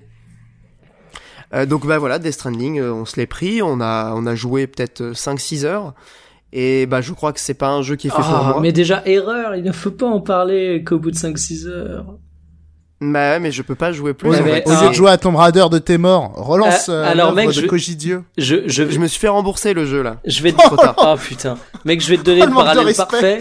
Euh, toi qui donnes ton avis sur Death Stranding au bout de 5-6 heures, c'est comme moi qui te donne mon avis sur Nier Automata en ayant fait qu'une fin. Plus mais je sais, la je même. sais. Mais je, je comprends, c'est juste que le jeu pour moi est, est insupportable. Oui, mais c'est, c'est, C'est-à-dire c'est que- volontaire, il change après. Et justement, il te fait profiter du fait d'avoir été insupportable au départ. Bah ouais. Faut Ah ouais, c'est à sortir ce de, faut sortir de ta zone de confort, Pierre. Ouais, mais c'est pas que je ces sors. pantoufles de Tomb Raider. C'est comme Non, mais quand t'es étudiant et tu bouffes des pâtes pendant 10 ans et qu'après tu deviens riche et que tu kiffes bouffer du homard. Bon, tu vois, moi j'ai loupé la, partie où je deviens riche, mais c'est, un peu une métaphore de la vie aussi, Death Mais Stranding. le homard, c'est dégueulasse aussi. hein. Euh, Bah, de toute façon, enfin, ça je voulais pas je avoir riche. un avis définitif. Hein. C'est, plus une chronique en forme euh, d'interrogation, quoi. oui. J'ai pas entendu ce qu'il a dit l'autre. J'ai dit que le homard, c'est dégueulasse et je dis ça parce que je suis riche. D'accord. C'est beau. Au pied de Rugy. Je peux pas, je suis allergique. Le donc, champagne, ça me donne mal à la tête, comme lui en vrai. Bah bien sûr. Euh, non mais voilà, pour le coup, euh, c'est pas un avis euh, tranché, définitif. C'est un jeu auquel j'ai envie de redonner une chance dans quelques temps. C'est pour ça que tu l'as euh, revendu, hypocrite. Je l'ai pas revendu, je me suis fait rembourser. C'est encore pire. Non mais je me suis fait rembourser. c'est encore pire. Bah disons que en ce moment c'est un peu galère niveau thune et j'avoue que les 40 boules, euh, j'étais bien content de les récupérer. Mais euh, et d'ailleurs truc de ouf euh, sur Amazon, donc quand tu commandes un jeu, si tu euh, as envie de te faire rembourser, tu as un mois pour le faire. Donc tu peux acheter le jeu, y jouer et te faire rembourser deux semaines après. Mais t'as pas honte de Nickel, ouais, couler Amazon Non mais tu te rends compte un peu de leur système complètement maboule? Enfin c'est- ça me rend dingue. En même temps c'est cool. hein, Olbus qui découvre euh, la, la violence du capitalisme. Bah ouais, voilà.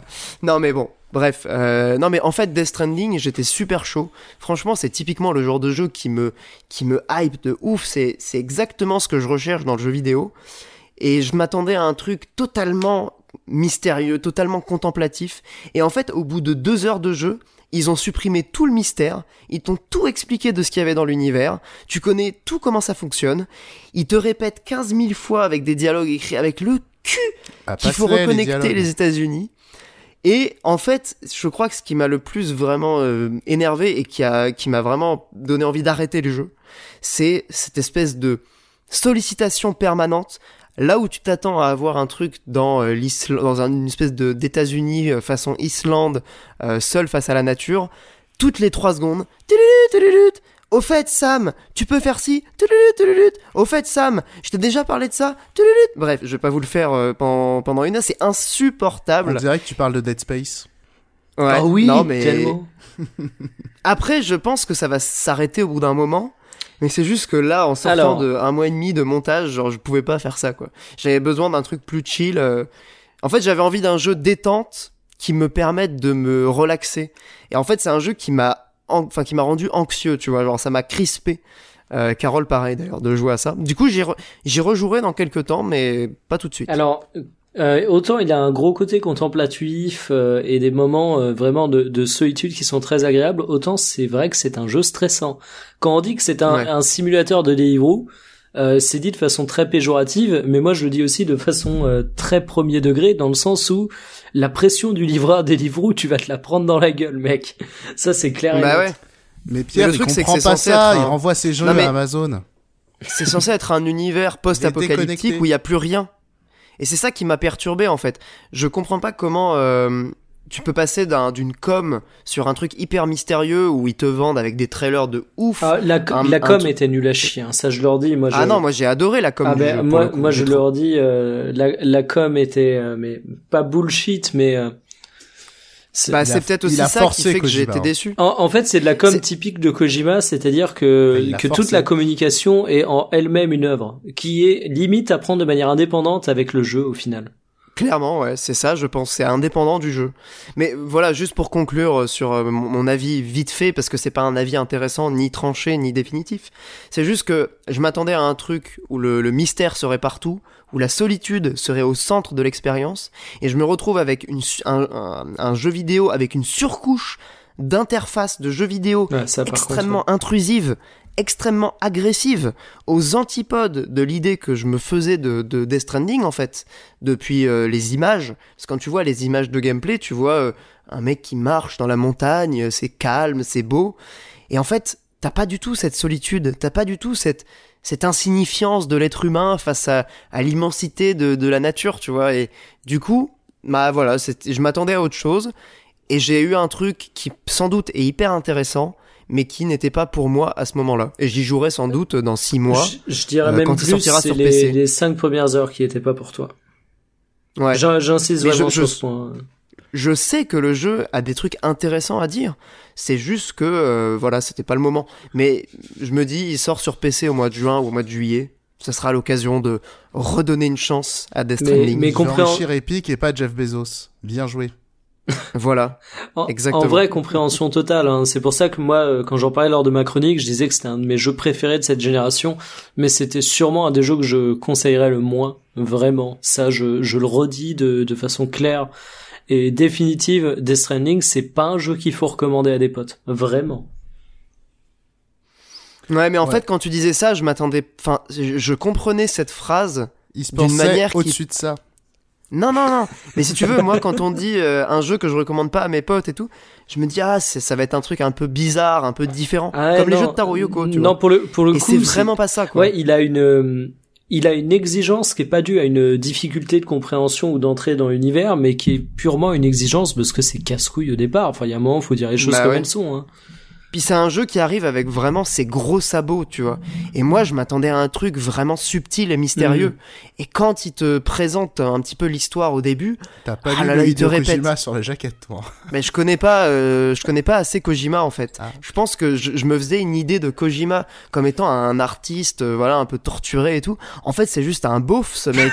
Oh, calme-toi. Non, non, non. Non, mais je sais pas, tu vois. ça. Non, non, non. Il, il- il a des il a des fulgurants. C'est un peu un Souda réussi.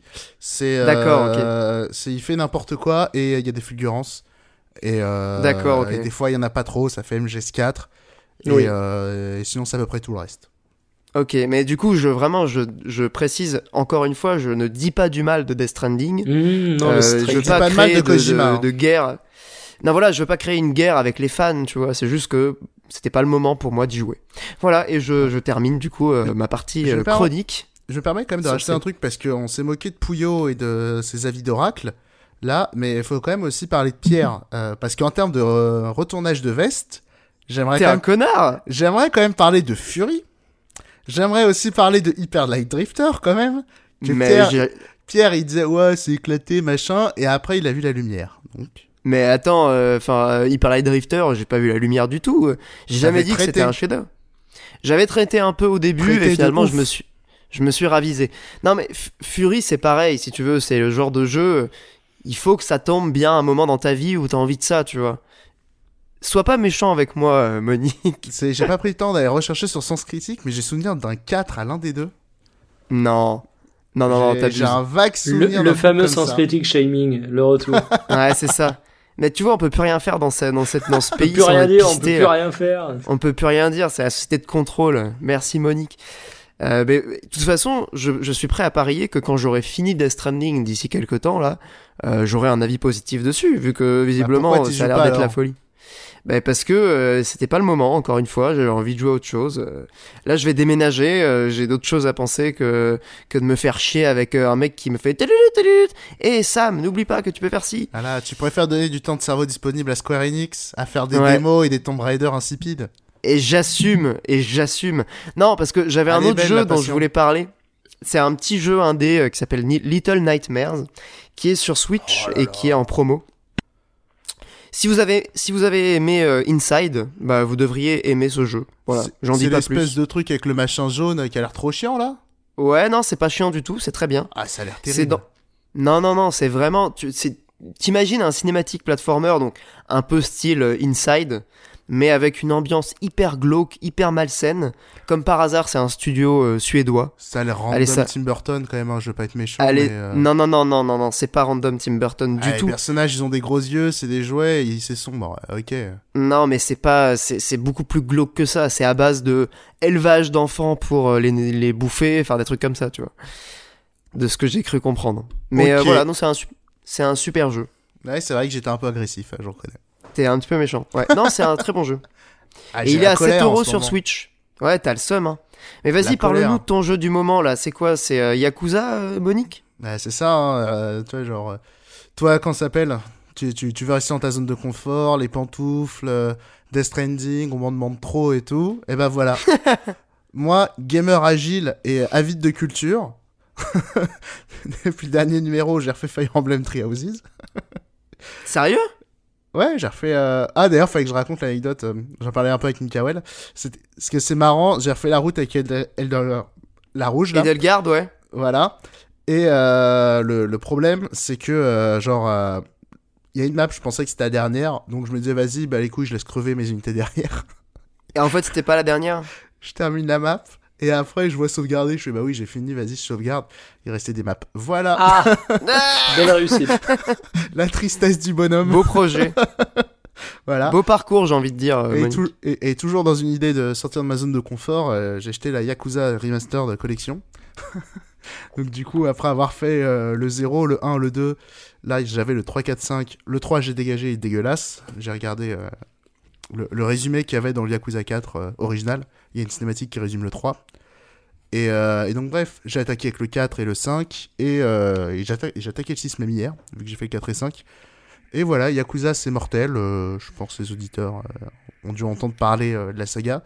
Et voilà, maintenant qu'il y a tous les opus qui sont sortis en Occident et qui sont sur PS4, euh, voilà, faut hésiter. Il y a pas le 7 encore qui sort bientôt, mais. euh, Le 7, c'est un pas un reboot, mais c'est un changement d'univers. On va dire l'histoire de Kiryu est complète. D'accord, avec le 6, euh, ça se termine. Exactement. Et, euh, et voilà, c'est mortel. Et, euh, et après, euh, voilà, c'est- vraiment fou. Le 0 est dans le Game Pass. Laissez-vous tenter. Après, c'est tout C'est ça. C'est tout en anglais. Après, ce que je disais aussi en, en antenne, le plus compliqué, c'est pas l'anglais, c'est pas un anglais très compliqué.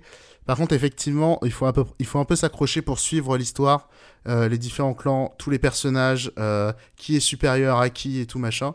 Et, euh, et c'est une licence que j'adore pour, pour son scénario, le gameplay. Ouais, le scénar est, est mortel. Puis l'ambiance est super. Et bon, si jamais vous voulez découvrir la licence et que vous n'avez pas spécialement envie de vous faire un jeu en anglais, parce que je sais que ça peut poser problème pour pas mal de gens. Il y a Judgment qui est du même studio, qui est un peu dans le même univers, même si c'est pas un Yakuza. Tu vois, on incarne un avocat, j'en avais parlé dans un épisode il y a 3 ou 4 mois. Euh, il est intégralement traduit en français, localisé de manière parfaite. Il est vraiment super. Et ça peut être une bonne porte d'entrée euh, qui vous donnera peut-être envie après de faire l'effort euh, de découvrir les Yakuza en, en anglais. Je reviens rapidement sur les Yakuza, de pourquoi je disais je les adore, notamment au niveau du scénar. C'est quand même, c'est une histoire qui se, déroule sur 30 ans, euh, si je compte bien. Ouais, c'est ça, 30 ans, un peu moins, 25-30 ans dans l'idée, et euh, le fait de voir des personnages euh, pendant des années, leurs évolutions, apprendre des choses sur leur passé, prendre que tel personnage est peut-être relié à un autre, pourquoi et tout. Et, voilà, et en plus, c'est une saga qui parle de, qui parle de plein de choses, qui est qui est guignolesque à plein de plein d'égards, mais euh, mais moi en tout cas qui arrive à me toucher à plusieurs moments. Euh, voilà. Bah, c'est un mélange de sérieux et de guignolesque quoi, c'est les deux. Alors il y a ça, ça c'est très dans le zéro, mais après il y a vraiment des, des trucs alors très pathos, hein, faut reconnaître. Mais, euh, mais moi franchement ça, ça, marche super bien. Hein. Le, le, 5 à plusieurs moments j'avais les petites larmes et tout. voilà, c'est vraiment super attachant. Après, c'est vrai que c'est un peu facile, c'est un peu tiré par les cheveux. Il y a, y a, effectivement des moments où ça va être sérieux, où c'est un peu ridicule. Moi, il y a un moment, y a un moment qui m'a fait hurler de rire hein, dans le 5, euh, où euh, t'as deux personnages genre, qui sont fait tirer dessus, tu crois qu'ils sont morts, ils reviennent, et, euh, et, ils se tiennent mutuellement. Tu vois, genre, ils sont un peu en mode chapiteau. voilà, ça m'a fait hurler de rire, alors que c'est censé être un moment euh, genre. Émotion. De, de, fou, tu te dis quoi, mais ils sont en David mais non, c'est trop bien et tout. Et, et voilà, ce genre de truc, ça me fait hurler de rire. Mais sinon, voilà, moi j'adore ces jeux comme ça qui sont un peu un peu de l'intime et tout et, euh, et Yakuza c'est c'est ça quoi. Faut pas voir juste le côté euh, what the fuck japonais et tout. Euh, et voilà faut, faut un peu s'abandonner à apprendre à se familiariser avec l'univers et tout et suivre tous ces personnages pendant super longtemps. C'est un peu comme Persona 4 là ça y est c'est tous c'est tous mes potes dans Yakuza. Bah surtout qu'il y a plein d'épisodes et qui reprennent les mêmes personnages du coup si je comprends bien. Bah tu suis Kiryu dans tous les épisodes et ah ouais, Kiryu, et Kiryu et ses amis voilà, c'est ça. Et, bah, globalement. je seconde, je seconde. Et autre chose, il y, y, a un truc aussi qui est fascinant. Qui est... Alors, c'est souvent le 4 et 5 parce qu'il y a plein de nouveaux personnages. Tu découvres des personnages, tu te dis, mais, mais qu'est-ce qu'ils ont à foutre là? Pourquoi je vais les jouer? Qu'est-ce que je m'en branle? Et, euh, et, après, tu apprends à les connaître et tout. Et, euh, et voilà, c'est fou. Enfin, c'est mortel. Après, je seconde d'autre chose. Je parle beaucoup du scénar parce qu'effectivement, à jouer, c'est assez faible. Les mini-jeux, il y en a plein, ils sont tous éclatés. Il y en a vraiment pas, y a pas beaucoup à sauver. Ah. Celui de danse de Yakuza 0 est pas mal. Euh, les combats, ils sont ok, mais euh, c'est pas Devil May Cry, loin de là. C'est, ils sont là, ils jouent, euh, les animations sont mortelles, mais à jouer, c'est pas très passionnant, malheureusement. Oh, c'est rigolo quand même. Les combats sont plaisants, mais ils ont pas un intérêt ludique énorme quand même. Et, et d'ailleurs, autre conseil, je recommande aussi souvent d'y jouer en facile au Yakuza, parce que honnêtement, il y a des combats de boss qui, qui durent mais une éternité le, le, le, boss de fin du 5, mais alors déjà que j'étais en facile, et sans déconner, euh, et autre chose aussi, le, premier boss du 1, mais sans déconner, il dure au moins 10 minutes, t'as deux attaques, ça rend fou. Voilà. bah c'est une histoire de mafia aussi, hein, on peut peut-être préciser ça. Euh, Pas que, ça parle de la vraie vie. Ben, ça parle aussi de la vraie vie, mais si, je, si vous aimez... Parce que bon, c'est japonais, mais c'est aussi une histoire de mafia, donc si jamais vous aimez les histoires de mafia, Ouais, ça peut aussi être une porte d'entrée. Il y a plein de portes d'entrée, je pense, dans la série. Euh. Après, je pense, les histoires de mafia, faut se méfier aussi un peu. Parce que, euh, genre, tu prends par exemple euh, les affranchis, tu vois, c'est ce vie contre ce vie. Dans Yakuza, c'est que des valeurs, c'est que les gentils qui gagnent. Tu vois, c'est ouais, mais les affranchis, t'as le parrain aussi en exemple qui a les valeurs. Pour ouais, mais c'est du sevi aussi le parrain. Non, c'est les valeurs. T'es ah, ouf, toi. Il y a des coups de sevi. Ce que je veux dire, c'est que les méchants dans Yakuza, c'est que des, des, comment dire. Il y, a l'un des thèmes un peu euh, qui traverse un peu toute la saga, c'est l'ancien et le nouveau monde dans l'idée, les vieux Yakuza et, euh, et les nouveaux, et, euh, et, et, comment dire tu, tu, tu... Ouais, enfin, c'est voir des... Parce que Kiryu, il a passé plein d'années en prison entre deux épisodes et tout, et il redécouvre des nouvelles règles et tout, machin, et, et, et tu vois, c'est Enfin, ce que j'aime bien, c'est que c'est toujours les, mais les gentils qui gagnent, quoi. C'est pas euh, les méchants, c'est des politi c'est des politiciens et des, et des policiers corrompus. C'est des vrais méchants. Les, euh, les, les yakuza comme Kiryu, mais ils ont rien fait de mal. Ils veulent juste, enfin, et, et c'est pas une complaisance avec euh, les trucs mafieux et tout, parce que comment dire. Enfin, je sais pas, je- moi, moi ça me touche beaucoup. C'est, juste des gentils, quoi, les, les euh, qui gagnent, et j'ai- j'aime bien ça, quoi. Je, Ouais, je après, c'est. je c'est préfère plus- ça à des plus personnages. Ah si, ça, ah, ça l'est quand même. Hein. C'est quand je disais pathos euh, en termes d'écriture, c'est un peu. euh, faut- Non, mais ce que je veux dire, c'est que C'est moins réaliste. Alors oui, c'est pas réaliste parce qu'en vérité, euh, l'histoire de Mafia, c'est c'est des Balkany qui emploient des Jawad. C'est c'est juste glauque. En vrai. bah, c'est vrai quoi. C'est juste. euh, La violence. bah c'est des vieux C'est qui des fument des. Bah c'est des vieux qui, des c'est des Jawad. vieux qui fument des cigares, euh, qui touchent plein de thunes, qui payent des cassos, Grainerie. qui payent des cassos, alors que euh, là, euh, dans Yakuza, c'est- ils ont des valeurs et ils sont gentils, tu vois. Et, euh, et tu vois, dans le 5 aussi, il y a un truc intéressant, c'est comment dire, Kiryu qui se dit, je suis un Yakuza, je vais régler ça à la, Yakuza, genre je vais devoir faire du sale, tant pis. Et euh, t'as un autre personnage, toi, qui se dit, mais je m'en fous euh, d'être un Yakuza, je, je, je, fais les choses comme je pense qu'elles doivent être faites. Euh, on m'a trahi, mais avant, ça a été mon ami, je vais le considérer comme mon ami pendant longtemps, et, et c'est ça mes valeurs et tout. Et bref, après c'est du pathos, c'est un peu gnangnan, mais moi j'avoue que ça marche bien sur moi. Voilà. Ok, bah merci Monique. Euh, je pense que c'est une licence qui est en train de gagner en popularité en plus, euh, notamment avec euh, de plus en plus de localisation, les sorties en Occident, Ah, l'arrivée sur là. Game Pass. Il manque plus que le 7. Bah voilà, donc je pense que c'est le bon moment. mais on s'en fout. C'est vraiment le bon Ah moment pour découvrir voir. cette licence. Merci Monique. Et du coup Voilà. Mikael, qui va changer totalement d'univers et nous parler d'un jeu service, comme c'est ça qu'il faut dire, je crois maintenant. Ça va être succinct, hein. Disons L'un des grands titres Stadia quand même. Exactement, un grand titre Stadia. Un grand titre, c'est-à-dire Mais il est sorti, c'est un des seuls jeux sortis sur Stadia en fait. C'est le jeu qui est offert avec l'offre premium Stadia surtout. Ah merde, Voilà, j'étais même pas au courant. C'est le porté Non, donc façon, le porte euh, étendard Stadia, c'est un jeu qui est dispo en free to play sur Steam. Exactement. T'as tout compris, euh, Mikael. C'est un peu comme quand les mecs sur Xbox sont enthousiasmés de Fantasy Star Online 2 qui était un free-to-play Vita quoi. Un free to play Vita, mais que Dieu nous préserve. Putain. Et maintenant c'est une exclu Xbox One. Exactement. God bless us. Euh, bon, alors qu'on a fait au bon Dieu Il faut savoir que Destiny 2, je l'ai attaqué un peu la peur au ventre parce qu'il me faisait, euh, il me faisait beaucoup penser à The Division de façon plus ou moins rationnelle. hein. Il y a des éléments rationnels de les rapprocher, mais il y a également une association dans mon esprit qui est totalement irrationnelle. Et il faut savoir que The Division, je le dirai jamais assez, c'est le jeu que j'ai acheté 60 balles et auquel j'ai joué 3 heures avant d'arrêter parce que euh, le gameplay avait beau être plutôt intéressant, euh, le, le côté mission principale hub ou autre, c'était absolument euh, absolument à s'en tirer une balle dans la tête et c'était horrible. Et Et donc, tu l'as pas envoyé à Amazon toi. et je l'ai pas renvoyé à Amazon. Ah, parce mais que- tais-toi, arrête Monique. moi, encore une fois, j'aide les, hein. j'aime les, j'aide les petites entreprises locales et je trouve qu'Amazon, euh, il faut, le- Ouais, genre Micromania quoi. Bah il t'as faut- fait ça pour Yves hein. Bah exactement. Et alors du coup, yeux. je me suis attaqué à Destiny 2 et j'avoue qu'il aurait pas été gratos, je n'y aurais pas été. J'y joue. Oh, c'est tellement sale. Non, non, non, mais pas parce que je, je, pas parce que c'est un, un jeu où je me disais ça allait forcément être de la merde, mais parce que j'avais peur d'avoir ce côté comme The Division où c'est pas fait pour moi, vraiment. Et du coup, je m'y suis attaqué en free to play avec Ju, donc on y a joué à deux, et le premier constat, il est clair et net, n'y jouez pas seul, clairement. Je précise maintenant que tout ce que je vais dire, c'est un néophyte qui découvre la licence en ayant joué quelques heures à Destiny 2 et qui n'a jamais touché à Destiny premier du nom et même à Destiny 2 lors de sa sortie. Je vais dire des Après, choses. excuse-moi, Ouais, excuse-moi, vas-y. petite précision, vous aviez pas fait aussi Borderlands 3 euh, ensemble? Si, mais Borderlands 3, c'est bien. Va te faire foutre.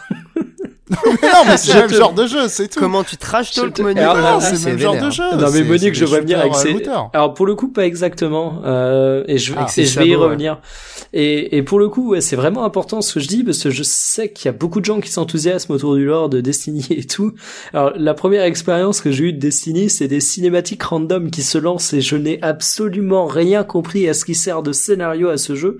Et pour cause Ah mais simple- pareil, j'ai joué sur PS4, c'est l'horreur. c'est l'horreur. Et en fait, c'est un MMO, contrairement à Borderlands. C'est clairement à prendre Ouais. comme ça. Et euh, dans euh, le petit conducteur Radio Ibrius, j'ai détaillé Destiny 2, réussir le difficile, rater le simple. Je m'explique. Qu'on soit clair, Destiny 2 m'a fait plus ou moins péter un câble sur euh, ces quêtes qui sont absolument pas claires, sa partie scénaristique qui est mais mais alors ratée. Enfin, j'ai j'ai l'impression d'avoir un puzzle où le mec aurait perdu la moitié des pièces au départ du puzzle. Euh, c'est C'est abs- drôle parce qu'il y a des fans hein, de l'univers. ah, mais Des alors énormes c'est pour ça hein. que j'ai mis des énormes euh, warnings au départ parce que peut-être que l'or est absolument passionnant, mais dans la forme tu vas et te faire des ennemis. Hein. et comment ça te l'offre, c'est absolument mais incroyablement bordélique et tout le système de quête, d'évolution, de progression qui est, qui est pas la chose la plus compliquée à faire quoi. Enfin, enfin, j'ai envie de dire, il y a des MMO coréens qui sont gratuits et qui existent depuis 20 ans qui font ça correctement et Destiny 2 c'est un bordel monumental et en fait C'est incompréhensible. et je, je ben c'est ça. En fait, j'avais l'impression de donner la manette à mon père, qui ne joue jamais aux jeux vidéo, et, et, et de pas réussir à bouger avec les sticks. Eh bien, quand j'ai essayé de me retrouver avec le système de quête de Destiny 2, c'était exactement ça.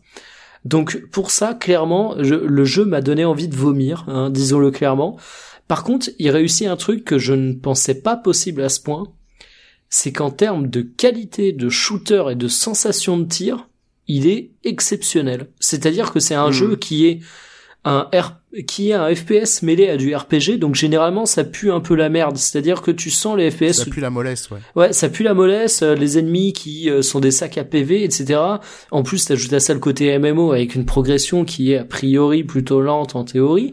Et, et j'avais vraiment peur. Et là, en fait, je me suis retrouvé dans des missions où le jeu, il t'envoie des quinzaines d'ennemis rapides qui meurent en quelques balles, qui te font énormément de dégâts. Et le jeu est d'un dynamisme absolument exceptionnel pour un, pour un FPS, RPG, MMO. Je vais pas dire que c'est du Doom, mais c'est plus dynamique et plus agréable dans le game feel que euh, la majorité des FPS grand public et mainstream auxquels j'ai joué ces dernières années. Et, et ça, je Mhm. considère que c'est un véritable exploit de réussir à faire ça sur un jeu qui a pourtant une dimension RPG ultra importante. Et, et Destiny 2, en fait, du coup, j'ai beau ne rien comprendre, je continue à y jouer avec tu, parce qu'en fait, c'est juste cool et euh, on, C'est agréable à jouer. hein. Exactement. Et, et je trouve que c'est un véritable exploit d'avoir réussi ça. Et, et franchement, je j'ai une frustration qui est énorme parce qu'en fait, il suffirait d'un d'un coup de polish, d'un Destiny 3, d'un truc comme ça pour rendre le jeu exceptionnel. Alors je sais, c'est un jeu qui ben, est pas forcément un jeu qui va jouer auprès euh, du public qui le connaît pas du tout, qui débarque. C'est un jeu qui va être euh, très euh, retourné dans tous les sens par des mecs qui cherchent du contenu endgame. D'ailleurs, si j'ai bien compris, à son lancement, il était honteux sur ce point-là. Apparemment, ça s'est amélioré. Mais j'ai une frustration, mais monumentale, parce que je leur dis, euh, les ennemis sont rapides, c'est pas des sacs à PV, t'as de la variété, euh, t'as vraiment des sensations d'armes qui sont très très bonnes, alors que bah, par exemple, je défendais Borderlands 3, mais Borderlands 3, euh, tu lootes énormément de guns, euh, t'en as un sur 10 000 qui a une bonne sensation de tir. À un moment, faut le dire, je le reconnais volontiers, même si j'aime le jeu. Mais, mais là, c'est tout l'inverse, en fait. Alors évidemment, il y a moins de variété, il n'y a pas de la génération totalement aléatoire. Les armes, t'as grosso modo euh, des mitraillettes rafales, des mitraillettes automatiques, des revolvers, des armes à énergie, des lance-roquettes, des épées, enfin tu vois, ça va pas bien loin.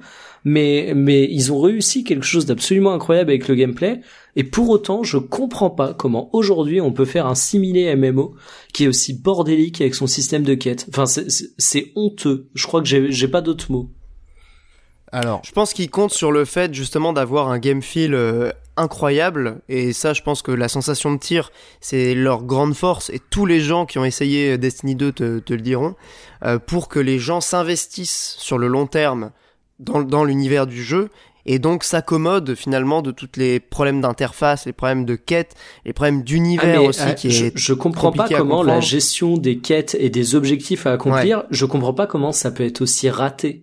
J'ai vraiment l'impression qu'ils ont fait exprès de se planter. Ça, ça mais parce que c'est un jeu console à la base. Ben même. C'est aussi bête Enfin, que ça. je, je, non, non, pour moi, des, des, des FPS, enfin, encore une fois, tu prends ce que fait Borderlands. Borderlands, j'ai beau le défendre, j'ai beau l'aimer de tout mon cœur, c'est quand même pas un modèle pour plein de points. Mais en termes de quête, il est simple, efficace, c'est également un jeu console. Ouais. Enfin, je, je comprends pas comment ils ont pu se planter. C'est carrément, il y a des choses que j'entends, euh, j'entends qu'il y a des paramètres dans, dans des MMO qui euh, font qu'il y a certains trucs qui peuvent être compliqués à gérer, que ça peut demander plus de travail, que ça demande un savoir-faire. Non, non, là c'est juste que j'ai l'impression qu'ils ont fait des, des choix de merde. Et il y a des moments, j'avais l'impression d'avoir un sous Guild Wars 1. Enfin, c'est, c'est des trucs de ouf. Ouais, c'est à ce point-là quoi. Le, le- le- le truc qui est intéressant, c'est que quand tu le décris, on dirait un peu euh, comment, tu, comment les gens euh, parlaient d'Anthem. Ah pour le coup, j'ai pas du tout joué à oui, oui. Anthem, mais ça, m'étonne genre- pas du tout. Bah, les gens ils disaient euh, le- les piou et bouger le bonhomme c'était euh, mortel, mais euh, C'est tout- parfait, ouais. Mais tout le reste c'était euh, l'hécatombe. Moi j'avais joué 10 heures parce qu'il y avait le, le test gratuit euh, sur PC avec Origin machin. Tu là. te l'es fait rembourser après? Non non mais c'était en gros avec l'Origin Access Oui, oui, je qui vois est une espèce d'abonnement. ouais, ouais. J'avais pris un mois gratuit. C'est très rentable d'ailleurs dans jouer. les bons plans de Monique, ça pourrait y figurer, je pense. Exactement. Ouais mais, ouais, mais les jeux hier, bon. Non, mais t'as quand même. il y avait euh, Fallen Order là récemment. Enfin bref, Mm. Euh, et c'est vrai qu'en thème, en termes de sensation de, de tir, en termes de sensation de déplacement dans l'espace, c'était incroyable. Tout le système de jetpack, de pouvoir, enfin t'imagines, c'est un jeu euh, qui est pensé pareil comme une espèce de MMO euh, de tir RPG qui a un modèle de dépla- un mode de déplacement euh, totalement euh, horizontal vertical tu peux aller où tu veux en fait tu peux voler et le vol est incroyablement plaisant enfin ouais c'est une frustration ils ont pas énorme annoncé thème. d'ailleurs une, une refonte totale d'Anthem, ou alors je confonds. si Si, si ouais. si, et ben je pense qu'ils ont raison parce qu'ils ont un potentiel énorme qui a été Oh. raté évidemment à la sortie mais euh, Au- au- Autre jeu aussi qui est, euh, qui est pas tout à fait dans le même genre, mais euh, qui coche aucune des deux cases, c'est un peu Monster Hunter. tu sais. Genre au niveau des quêtes, c'est pas très clair. Bouger le personnage, c'est un enfer avant, avant de maîtriser. Donc euh, c'est assez drôle. Mais alors justement, c'est pour dire, j'ai fait Monster Hunter World il y a pas longtemps et c'était le Monster Hunter qui m'a permis de découvrir la licence. Autant dire que j'étais euh, typiquement euh, le bleu qui va au front et qui va se faire laminer la gueule. Alors après, j'ai été Après- accompagné. Mais Ouais, ce que j'allais dire, hein, parce que Monster Hunter, t'y vas, euh, t'y vas euh, vanilla, euh, c'est compliqué quand même. oui, non, on, est- on est bien d'accord. Mais j'ai trouvé ça mille fois moins bordélique que, que PlanetSide, euh, que PlanetSide, que Destiny 2. que Destiny Planet Side 2 En parlant de ressortir des cadavres. les bonnes Eh ben, références eh, ah ouais, à PlanetSide 2, l'ancienne. j'y ai passé des très bonnes heures, euh, sache-le. ouais bah c'était pas si nul en vrai Et c'était pas un jeu euh, Sony Entertainment en plus? Euh, Hmm, j'ai un doute. sûr. Il était sorti sur PS4, je me souviens, de... ou PS3, je sais plus de quand ça date. PS3 ouais. Non, PS4, je crois que c'était. euh, Alors, à la base, c'était PC. Et euh, je crois que c'était un des premiers jeux à être annoncé Alors, sur PS4. justement. dé- c'est un peu le bordel. En développeur, on me donne Daybreak Game Company, Sony Interactive Entertainment et Rogue Planet Ah oui, Games. ouais. Sony Interactive Ah là, les jeux Sony sur PC, c'est pas nouveau. Mais mec, ça, ça vaut pas euh, Mag. Vous vous souvenez de ce truc? ah mais oui le jeu où il y avait 100 joueurs Mais tu nous beaucoup en parles plus avec que ça. passion, Je on crois sait qu'il y, que- il y en et avait, à chaque fois on en parle il y en avait 256 Massive Action Game. Ça et ton Ouais, jeu de 256 quad euh, joueurs. de Miskinos aussi sur PS3 que tu t'aimes beaucoup. De quoi? Ton jeu de quad là sur PS3. euh, Mon jeu de quad De quoi? sur PS3. Un, un jeu de course en monde ouvert là. Ah, Fuel. Mais je euh, parle souvent ouais, de. Fuel, Oui. mais Mag, j'en parle pas souvent. hein. non, Non, si mais- on a déjà parlé de Mag. Ouais, non, mais, mais, euh, tu nous l'as déjà, cit- tu nous l'as déjà cité et on a fait les grands yeux quoi. Mais après, attends, non grande, non mais moi j'aimais Et bien attends, aussi. grande différence, hein. Je te cite pas Mag et Fuel pareil. Hein. Fuel, euh, je te le cite comme une réussite. euh, Mag, je te le cite comme un truc euh, rigolo qui m'a quand même coûté bien trop cher. Ah. Et, et rigolo l'argument c'était le nombre de joueurs quoi C'est important des jeux comme ça, un peu nuls mais qui, qui font rigoler. Eh, euh, non, non, C'est mais ça. en vrai, je pense aussi que ça a été un, un jeu qui a euh, qui a permis de tester les limites de, de l'argument. euh, on est beaucoup sur des maps, et, parce que le jeu se vendait entièrement là-dessus, hein, parce que on parlait de, de Destiny 2 qui avait un bon game feel. Mag, en termes La- de FPS, La next gen. c'était pourrave. Enfin, vraiment. Hein. Bah, en parlant d'arguments justement euh, qui sont complètement bidons et qui servent à rien au final, bah ça c'était un très bon exemple, tu vois. Ils te vendaient euh, une espèce de, de, de campagne euh, avec plein plein de joueurs en même temps et au final c'était complètement inutile. alors en fait, qu'en vrai, le jeu les- était pourri. il est le seul jeu que j'ai vu en termes de, de jeu d'action euh, de ce type où t'avais vraiment des affrontements, où t'avais des, des, des dizaines, voire des centaines de personnes qui se mettaient réellement sur la gueule, ben c'est justement Planet Side 2. Parce qu'en fait, Mag, t'étais jamais au même endroit, donc euh, tu pouvais être Next euh, Gen 2, trois... c'était 2000 joueurs, je crois, non? Je sais plus, mais pour le coup, en fait, c'est pas tant le nombre de joueurs qui compte que le nombre de joueurs qui se retrouvent réellement au même endroit. Parce que tu vois, Mag, en Ouais. fait, t'étais 256 ou 10, ça ne changeait rien. Alors que Planet Side 2, t'avais parfois vraiment des affrontements où euh, t'avais euh, ben, Il y avait du monde. Ouais. ce que les, les connaisseurs de MMO désignent sous le terme de bus, tu vois, t'avais vraiment une armée qui passait de ville en ville et qui écrasait tout. Et des fois, t'avais des deux a- bus qui se rencontraient et t'avais vraiment des affrontements, mais d'une taille absolument incroyable. Et il y avait des, euh, des transporteurs et tout, non euh, Ah oui, non mais euh, moi je revois euh, Julot euh, qui euh, dans le podcast de Gameblog. Alors là, je vous date, allez, euh, je vous parle d'une époque, mais ça, date de plus de dix ans. Les podcasts de Ouais, 10 Gameblog à l'époque, ils étaient ultra bien. Faut faut pas oublier. Et Julot, te... Les premiers, ouais, oui. Julot te parlait de ses expériences sur le premier Planet Side où il était entièrement euh, conducteur de bus. il conduisait des navettes, c'est tout. D'accord. Voilà. Ouais, parce que c'était très segmenté en fait. T'avais vraiment une spécialisation euh, de, de classe euh, assez poussée. Ouais. Et, et pour Ah, le coup, j'avais. Battlefield n'était pas comme ça aussi Bon, c'était pas non enfin t'a- t'avais typiquement euh, t'a- t'avais pas vraiment de mecs qui étaient exclusivement sur le transport route c'est les anciens Battlefield Ouais, ça restait plutôt mais, euh, euh, mais t'avais pas genre des classes hyper spécifiques, genre il y a que les pilotes qui pouvaient prendre les trucs. euh. non non mais t'avais plutôt des trucs genre bah, enfin c'est bah, ce que t'as toujours eu quoi enfin sur, sur les médecins sur les mecs qui rendent les armes etc Et C'est plus jamais polyvalent quand même. J'ai jamais joué à Battlefield, hein, je demande. t'as jamais joué à Battlefield? Ah, c'est un peu. T'as jamais Ouais, joué je- à un seul? Je suis pas un bébé cadom. Hein. J'en étais sûr le que mec t'allais un bébé cadavre Battle- il est sorti quand le premier Battlefield? Battlefield et Animal Crossing, j'ai jamais joué. Animal Crossing non plus et je pense que ça va changer étant donné que ma copine veut prendre le nouveau et qu'il paraît qu'on peut y jouer à deux si je dis pas de conneries Ah ouais? Ouais, ouais, coop euh, local. Sur la même console ou Sur sur, la deux même consoles console. différentes? Même console. Trop bien. Bah Ah, écoute, euh, c'est un argument. C'est un argument de poids ça. Mais ça me permet de reconsidérer euh, un achat potentiel du coup. Après, J'avais après, je t'avoue que j'avais moi, un peu écarté peur, l'idée. hein. Je, c'est, c'est une licence que je connais pas et j'ai très très peur de, de me dire. Bah, ah, c'est sympa parce que vraiment euh, c'est détente, mais c'est un petit peu chiant quand même. Faut pas non plus se mentir. hein. C'est un petit peu chiant Animal Crossing, mais bon. En parlant de, de trucs chiants, est-ce qu'on passerait pas à la partie hors jeu? Ma transition est pourrie. Euh, si ça vous va? Allez, Allez, Un dernier mot sur Planet Side 2. sur Planet Side 2. Animal Crossing du FPS. Euh, non, Planet Side 2, la, la direction artistique la plus douteuse depuis pas mal de temps quand même. Ah, Clairement. de- depuis comment il s'appelle euh, Depuis Warframe. Et pourtant Warframe, il y a des gros Alors fans. hein. mec, Warframe, c'est même pas que je la trouve douteuse, c'est que je l'ai jamais compris. Tu vois, j'ai toujours regardé ça de loin, un peu méfiant, tu vois, comme un Bah, chat qui voit un boa au loin. Des bonhommes argentés.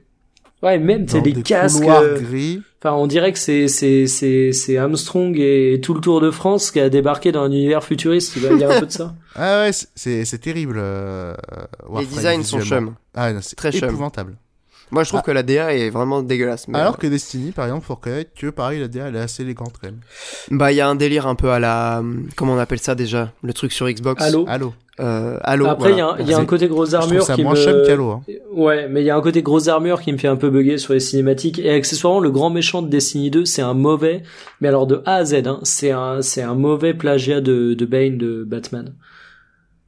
Ah ouais genre, il y a un masque Mais pareil. genre, il est chauve, il a un masque pareil, et à un moment, il a une phrase, mais qui m'a grave fait penser, euh, tu sais, le moment où euh, je fais massacrer la séquence où Bane, il dit genre, tu penses avoir adopté la noirceur, moi j'ai grandi avec, et tout. T'as un moment, c'est Oui, oui, quasiment oui, carrément, ça, quoi. ouais. Et j'étais Ok, en mode, Sasuke. ouais, ben, et c'est un peu ça. ça, ouais. Ouais, Ah, c'est dans mais le- bon, je dis ça, j'ai pas compris le scénario de Destiny 2, donc ça se trouve, je suis à côté de la Oui. plaque et c'est un perso incroyablement bien écrit, mais. Tu dis ça et en même temps t'as dans FF7 hein, parce que c'est Firotte dans le genre euh, t'as adopté la noirceur. Ah non, mais FF7, ses qualités scénaristiques, elles sont euh, indépendantes de, de ses personnages principaux. Enfin, je, je veux pas spoiler, mais on va dire ça comme ça. Après, Ouais, ça sur- me hype. Me Après, hype je bien. pense sur le remake, ils vont rendre ça peut-être un peu plus. euh, Je, je pense que ça sera un peu plus act- actuel. On va Non, mais dire, si je te parle du spoil qui est le cliché de FF, Monique, ça te parle? T'as fait FF7 J'ai fait le premier CD. Moi je connais moi, le spoil avec Eris, euh, oui. Ah non, mais- tu peux spoiler, je m'en balèque. Mais euh, Bah non, mais je vais. par je- rapport au truc génétique. Non, non, je vais pas lancer, je vais pas balancer un gros spoil, mais il mais- y a, il y a un. Non, mais tu peux dire en mode un peu crypté, quoi. Bon ben, euh, Olbius, tu te, tu te, bah en mode un peu on cryptique. coupera si c'est problématique. J'écoute pas. j'écoute ok, pas. Olbius n'écoute pas, bah, c'est tout simplement le, le Les coup- auditeurs n'écoutez pas. Donc je préviens spoil, le coup de l'amnésie absolument euh, monumentale, ultra cliché, ah, ultra ah, relou. Non, tu vas voir venir de fou ça. Ah oui, oui, pour le coup, Ah oui, euh, euh, quand je te dis que l'intérêt scénaristique de FF7 est détaché de ses persos principaux, c'est que... Ouais, mais ça c'est pas, c'est pas un énorme. Vous avez fini ou pas? Ouais, c'est Ouais, bon, c'est pas un vas-y, énorme- vas-y. C'est pas, c'est pas un énorme, marche. c'est pas un énorme twist, euh, je trouve. Après, j'ai pas fini le jeu. Si le jeu a que ça à offrir, c'est vrai que c'est chaud, mais c'est pas un énorme twist non plus. Oh. Et je crois que c'est, non. et je crois que c'est assez connu hein, comme truc. Hein, Euh, euh, Alors ça, pour le coup, j'en suis pas si sûr.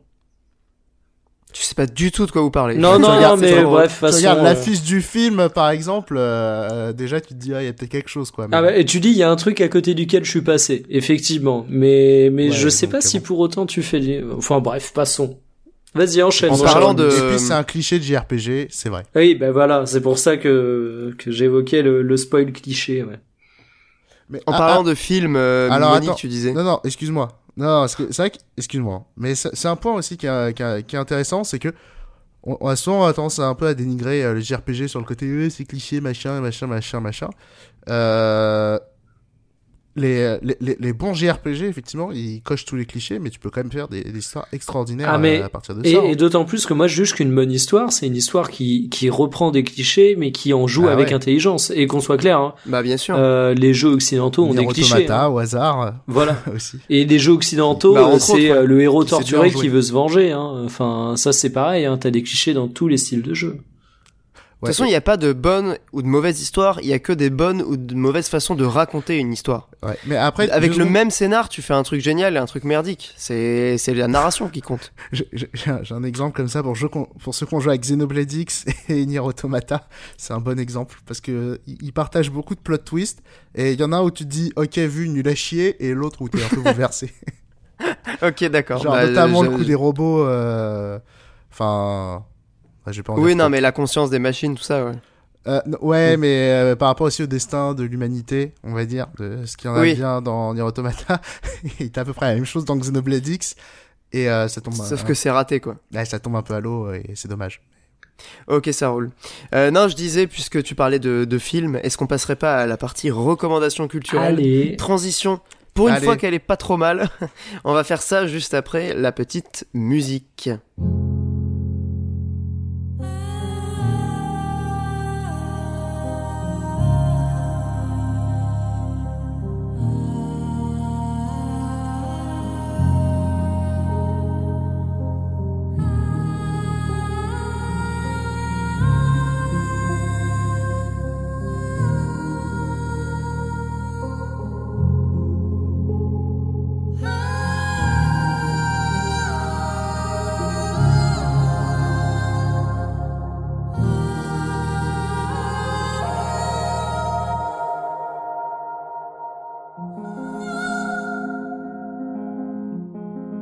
Bien, nous allons donc conclure cette émission qui commence déjà à, durer un, petit moment, mais c'est un, un grand plaisir, avec les recommandations culturelles. Et donc, je vais commencer, si ça vous va, messieurs, par une, une recommandation série. Je sais qu'en ce moment, je fais souvent des recommandations de, de séries, mais euh, que voulez-vous? J'ai l'impression que je rattrape un peu mes, retards, on va dire mes lacunes euh, en matière de, de séries télé, puisque il y a, le mois dernier, je crois que je vous avais parlé de The Wire, euh, qui est considéré euh, à juste titre comme étant une des, des séries les plus réussies de tous les temps. Et bah voilà, aujourd'hui, je vais vous parler des Sopranos, réalisés donc par David Chase. plutôt créé par David Chase parce qu'il y a un ensemble de réalisateurs qui s'est un peu succédé tout au long de, des six saisons comporte euh, la série. Euh, je vais vous le vendre assez rapidement parce que j'ai pas spécialement envie de rentrer dans les détails. C'est euh, une histoire de mafia qui n'en est pas vraiment une, puisque c'est surtout une histoire de famille. Ça raconte l'histoire de la famille Soprano, comme, le nom de la série semble l'indiquer, dont notamment le chef de famille Tony Soprano, qui est à la fois donc le chef de sa famille, euh, sa femme et ses deux enfants, et aussi le chef de sa famille avec un grand F, puisque c'est le, parrain de la mafia du New Jersey, qui est une des cinq grandes mafias de euh, la côte est des États-Unis.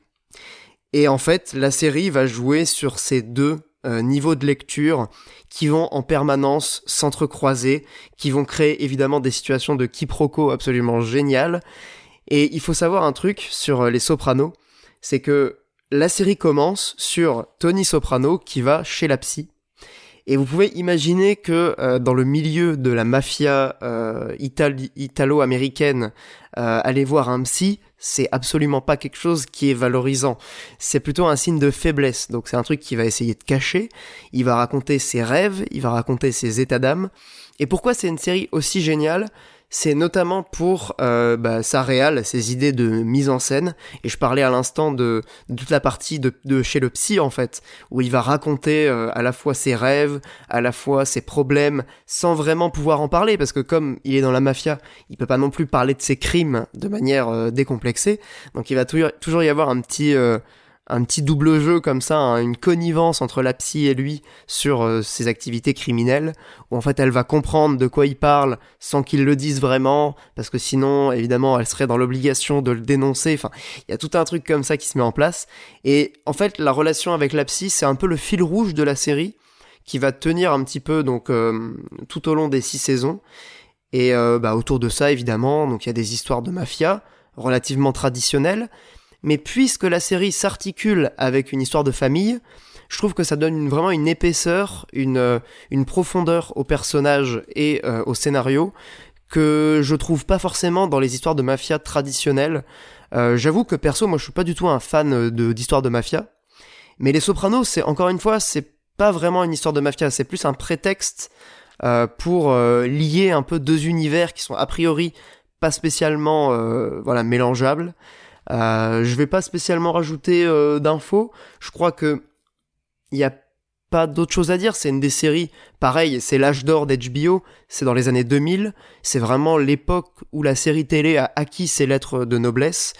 Et on va dire qu'avec euh, The Wire, c'est une des meilleures séries jamais réalisées, notamment parce qu'elle a posé les bases de ce que c'est aujourd'hui la série télé, c'est-à-dire vraiment des histoires construites de manière cohérente, avec euh, des, des, saisons qui sont pas pensées comme des euh, manières de remplir un espace entre deux publicités, mais comme des vrais auteurs qui essayent de raconter une histoire euh, qui parle de choses voilà qui, qui étaient auparavant un peu le domaine du cinéma et de la littérature et qui aujourd'hui s'est étendu à, à d'autres médiums. voilà, les, les Sopranos, c'est si vous allez sur Sens Critique, je crois que c'est dans dans le top 10 des meilleures séries et à juste titre, puisque vraiment après l'avoir terminé, la fin est absolument géniale. Je crois que c'est une de mes fins de série préférées. Euh, c'est dans mes top 5 séries avec euh, Breaking Bad, euh, The Wire, voilà, et quelques autres trucs. Mais vraiment, Les Sopranos, ça n'a pas usurpé sa réputation. Et je vous conseille très fortement de regarder cette série. C'est sur OCS, comme toutes les séries HBO. Il y a un mois gratuit. Ça peut être l'occasion de découvrir euh, cette série de, la même manière. Je le cramer hein, le mois gratuit. Hein. Bah ouais, après on peut toujours essayer on a de. beaucoup de trucs. mec, je l'ai pas cramé encore. Ouais. C'est parce que c'est plus pratique de d'utiliser les solutions illégales. Voilà, des os pas des os. Hein. Faut que je l'avoue. Ah bah vas-y, non mais franchement, euh, aucun problème. Je, je disais OCS parce que beaucoup de gens trouvent ça plus facile et plus pratique euh, de regarder un truc sur un service légal. Mais honnêtement, si tu l'as en, en version petit piratin, je te dis, vas-y, go, version matez au moins. Mais voilà, version Tipiak, matez les premiers épisodes. Tu vois si ça te plaît ou pas. Mais vraiment, enfin, pour les performances d'acteurs, le personnage principal, Tony Soprano, l'acteur qui l'incarne, mais c'est incroyable. C'est pas le gars des affranchis? Non, non, il, a, il était inconnu au bataillon. C'est la série qui l'a rendu connu. Malheureusement, il est décédé depuis. Mais c'est un type qui avait absolument jamais fait un rôle important, ni dans une série, ni dans un film avant. Et là, il te sort un truc, mais il est d'une solidité, d'une, efficacité en termes de jeu. C'est la folie, hein. Vraiment, c'est un acteur euh, incroyable. immense respect pour ce mec qui s'appelle James Gandolfini et qui est malheureusement décédé donc euh, en 2016, je crois, quelques années après la fin de la série. Effectivement, je confonds totalement euh, avec un. Mais il y a des acteurs des affranchis dans Les Sopranos. Hein. Ah. certains, notamment le patron, qui, enfin un des, un des, mecs de la mafia new-yorkaise, qui est un peu la rivale, et en même temps, c'est des mafias qui sont enfin qui sont alliés parce que évidemment elles font du business ensemble. Euh, la mafia de New York, il y a pas mal de personnages qui sont des acteurs des affranchis. Euh, la psy, d'ailleurs la psy de Tony Soprano, c'était la femme du héros des affranchis. Donc il y a pas mal de petits de petits clins d'œil comme ça, des films de mafia. Ah, alors je euh, confonds peut-être pas tout. Mais voilà, donc c'est c'est des petits clins d'œil, c'est pas du tout la même ambiance que les affranchis. Hein. C'est, c'est beaucoup plus drôle en fait. Les Sopranos, c'est vraiment une série qui est très marrante. Euh, évidemment, il y a aussi du sérieux et la série devient de plus en plus sombre au fur et à mesure.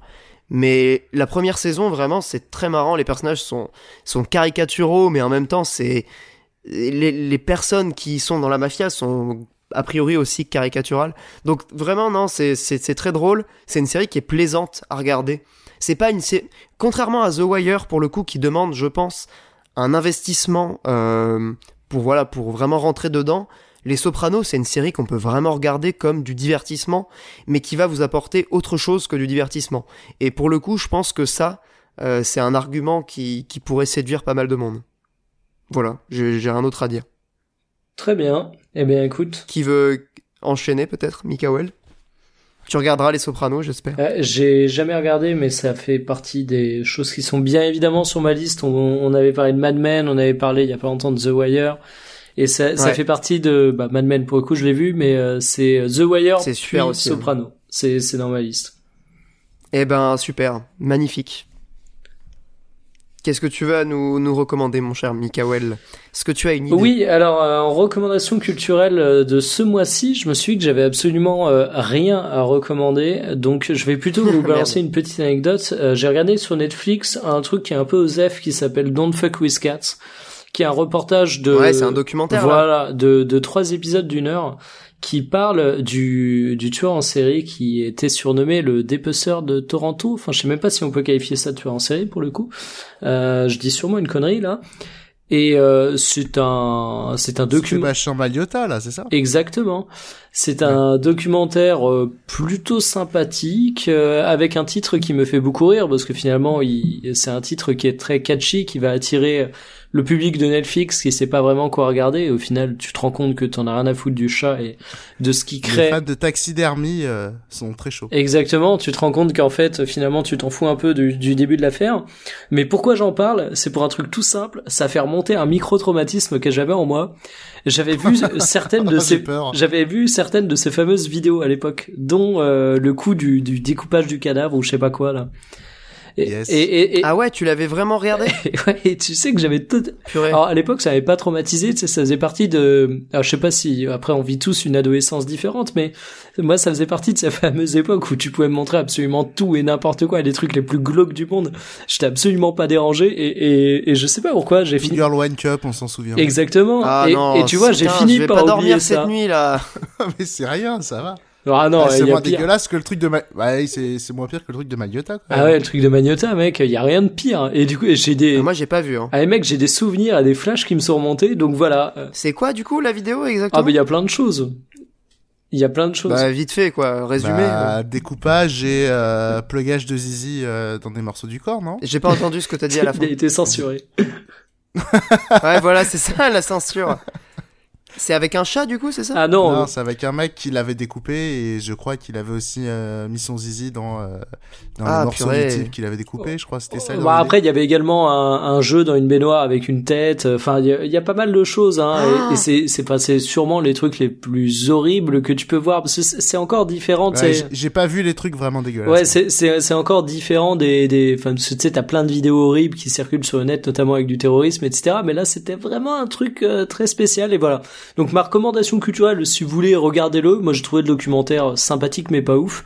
Mais c'était surtout pour anecdote. Ben, ça- je, je regardais ça, tu vois, avec ma copine. Je me suis, dit, ah mais putain, mais j'avais vu ce truc à l'époque.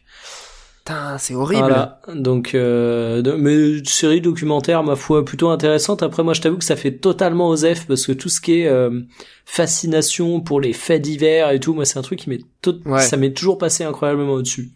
Pareil. Les trucs genre faites entrer l'accusé et tout, euh, moi ça m'a jamais euh, attiré non Après, t'as des bons mèmes qui sortent de ça, tu vois, genre euh, d'une barbarie sans nom, etc. Putain, Monique, tu dois forcément avoir les bails.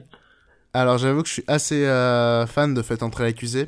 Ça m'a pas mal accompagné en séquence dans des euh, séances de farm euh, dans pas mal de JRPG. Sérieusement. Oh, putain. Ah, euh, Dragon Quest 8, euh, il y a un moment j'avais farmé 10 levels, j'ai- j'avais enchaîné des euh, Faites entrer l'accusé.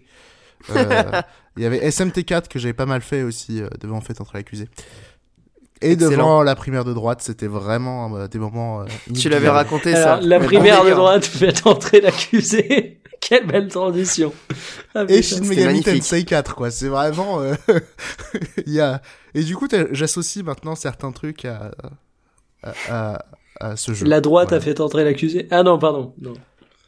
Non, à, son, à SMT4. Oui, Bah, non, mais et- j'ai bien compris. Oui, T'inquiète. et même à SMT d'une manière générale hein, parce que euh, genre euh, Persona 5 quand il était sorti c'était au moment de l'affaire euh, Penelope Fillon et il y a quand même un personnage dans Persona 5 qui ressemble quand même beaucoup à Fillon Ah mec, je suis, per- je suis pressé de faire Persona 5, mais je t'avoue que j'ai du mal à visualiser, quoi.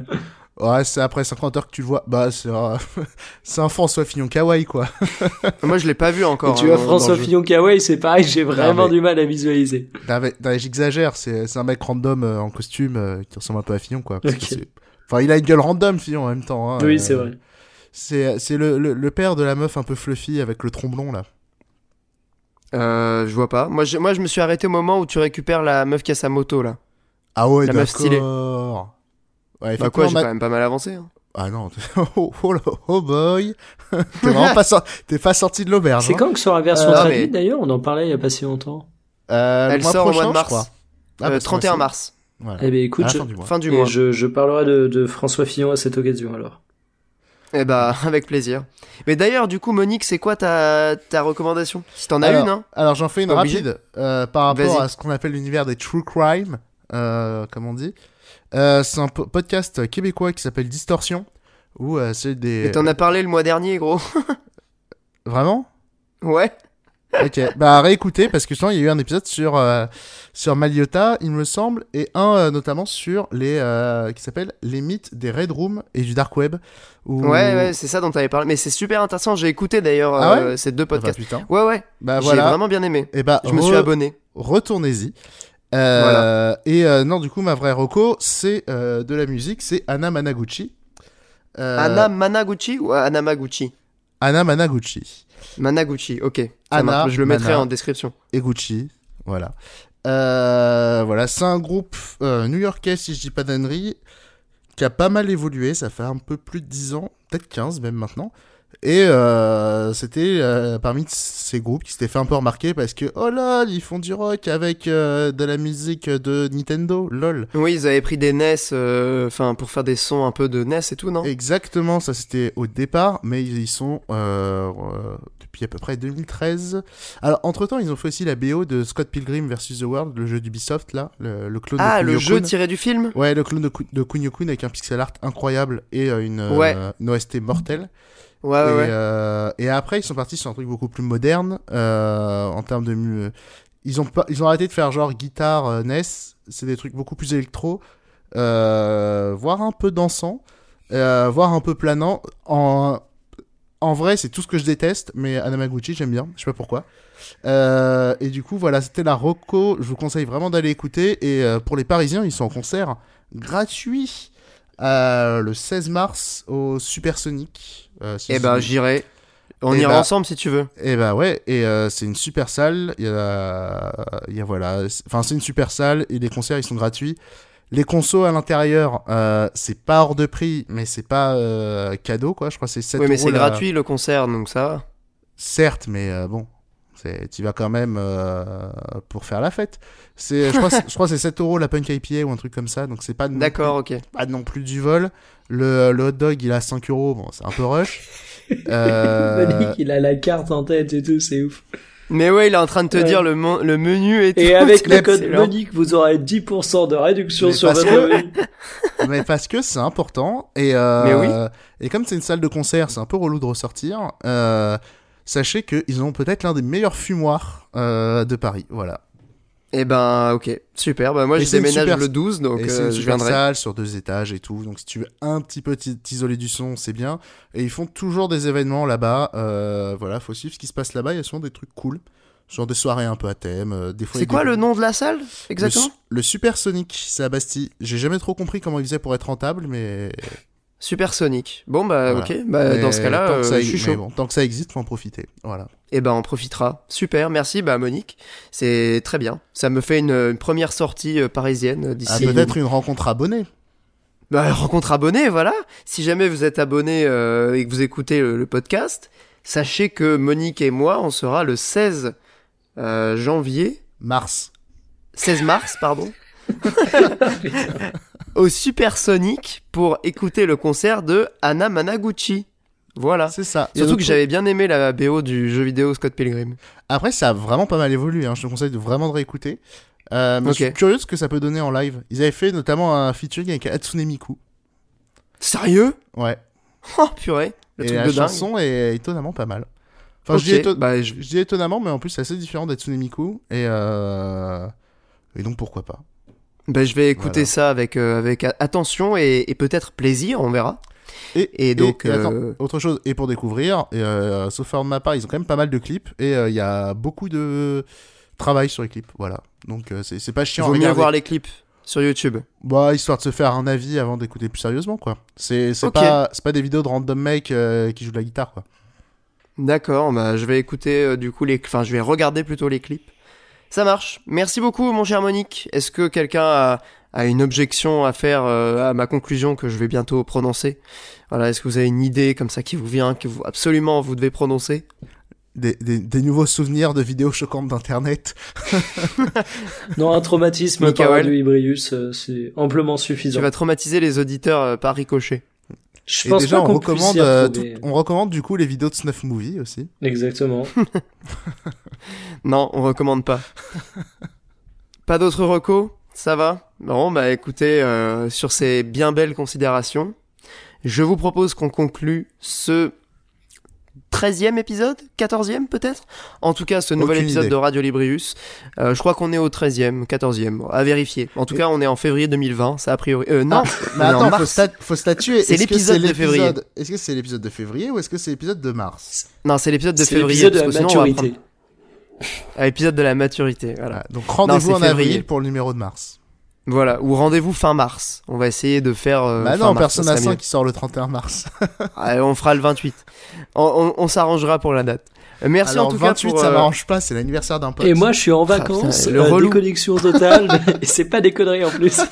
Tu digital fais une détox. digital détox. Mais mec, je vais à Vannes voir les cas de coronavirus, c'est formidable. Excellent. Bah, à tu fais Vannes, y a vraiment pas une la... digital détox? Non, en, en vrai, Ah, je fais pas euh, factuellement une digital detox, mais ça risque de tourner comme ça. Et si tu veux, quand je pars en vacances, j'emporte moyen le matos pour tourner du podcast, effectivement. Tu vois. Ouais, bien sûr, évidemment. Et puis à Vannes, il y a peut-être le coronavirus, mais il y a pas la 4G. hein. Non, c'est bien triste d'ailleurs. C'est très joli, Van, en plus. Bah, tu feras de, passeras de bonnes vacances, Euh, mon chez les sauvages qu'on On- même pas à 4G. Ouais. Oh mon dieu. Voilà. La, la France du Edge, comme on dit. Du E, une barre. Voilà. on s'arrangera pour euh, La trouver une date. la France de la barre. La France de la barre unique. bon, sur ces belles paroles, messieurs, merci encore euh, aux éditeurs de nous avoir Confession, je sais même pas c'est où Vannes. C'est en Bretagne. Enfin, en Normandie ou en Bretagne? Ah, moi j'ai jamais fait la différence, mais je laisse ces gens débattre entre eux. Un Normand, Putain, Breton, tu sais, moi je suis un Vendéen qui habite à Nantes, donc déjà je suis un connard bien particulier. alors, On a créé une bombe atomique là en disant euh, c'est en Normandie ou en Bretagne. C'est un endroit où il pleut guerre, tout le euh. temps, il faut absolument pas partir fin mars, ce que je m'apprête à faire. Ah, mais il fait. Mais après, bon, On- s'il fait pas beau, On euh, en tu revient faire autre au, chose. on en revient au Treehouses de, de l'ouest, euh, de l'ouest français, hein. Ouais, complètement. Entre, Entre, les euh, Normands. euh, La Vendée et la Bretagne. Ouais, et la Normandie aussi. Ah, les, les Normands, c'est la Normandie. bah oui, la, la Vendée, les la Bretagne et la Normandie, ça fait trois. Ça fait Ouais, housing. voilà. Ouais, c'est ça. tout, tout le monde avait. Alors, on a la répartition compris, de en fait, territoire est pas très égale quand même. Enfin, tu. Non. entre la Vendée et la Bretagne, bon. euh, Bah quoi, la, la Vendée, c'est quoi? C'est un département Bah, la Vendée, c'est un département, c'est tout petit. Et ça fait partie de la Bretagne? Non, ah ben des- non, bah alors, mec, déjà que la Loire-Atlantique au nord de la Vendée, il y a un grand débat. Est-ce que c'est breton Ah, ou pas? Oh, Et putain. bah maintenant, il y a la Loire-Atlantique. Et bah voilà. Et voilà, ça y est. Viens pas dans le, viens pas dans l'Ouest, euh, le bus, tu risques de te faire tuer par un Breton, je pense. Ah, c'est con parce qu'on avait prévu d'aller au Stunfest. Ah, c'est vrai? Oh, Ouais. putain, mais alors, va pas dire que la Vendée est en Bretagne au Stunfest, mec. Hein. Non, mais euh, je parle pas de ça en général. euh, Stunfest. Ah non, mais vite. Ouais, je, surveille- Ouais. je surveillerai sa consommation d'alcool. hein. T'as bien raison. eh bien, cette fois-ci, c'est la bonne. Messieurs, euh, merci d'avoir participé. c'est gentil. Non, merci aux auditeurs, aux auditrices, évidemment. Vous pouvez retrouver le podcast, comme on l'a dit tout à l'heure, sur toutes les plateformes euh, de podcast, sur Spotify, sur Apple Podcast, sur YouTube également. Euh, les sous, les sous, c'est important. Faut donner des sous pour pouvoir financer euh, le podcast et d'autres choses. Euh, c'est sur Tipeee et je crois que c'est tout. Ah, mec. Ouais. Est-ce que je peux juste faire une transition? No fake Je viens de recevoir à l'instant, mais vraiment à l'instant, un SMS de ma copine. J'ai peur que ce soit compliqué en fait dans le Morbihan, surtout dans quelques semaines à cause du corona. dans le Morbihan. Merde. Donc euh, tu, tu vois finalement, Plot twist. plot twist. Van serait dans le Morbihan. Et tu pourras peut-être même pas aller en vacances du coup. Bah j'irai ailleurs, mec. J'irai peut-être dans un endroit cool, Bah. mais bon, faudra négocier avec madame. Ouais, bah après, euh, faut voir. hein, regarder Peut-être une le carte de coronavirus la- va, Faut regarder va une carte bloquer de la... Faut regarder la, une carte de la 4G. Exactement. Ouais, important. Putain, Monique, il est vraiment euh, digital connecté, euh, digital dépendant. C'est Tu te rends compte, Monique, ça te rend addict, tous ces, tous ces appareils là, ces écrans. T'es accro, Monique, t'es Ah, accro aux écrans. Digital Touareg à Jaja. Hein. Oh, c'est beau. Faut lancer un label. Ah, ouais. Je crois que c'est des belles paroles de conclusion. Digital. Nomad, c'est pour la French Tech. euh, Digital Touareg, euh, pour les amis du Sud. C'est ça. Est-ce qu'on est qu'on dit au revoir Ouais. Au revoir Sur les ces belles auditeurs. paroles, salut. Allez, bisous. À bientôt. À- au mois prochain du coup. Salut.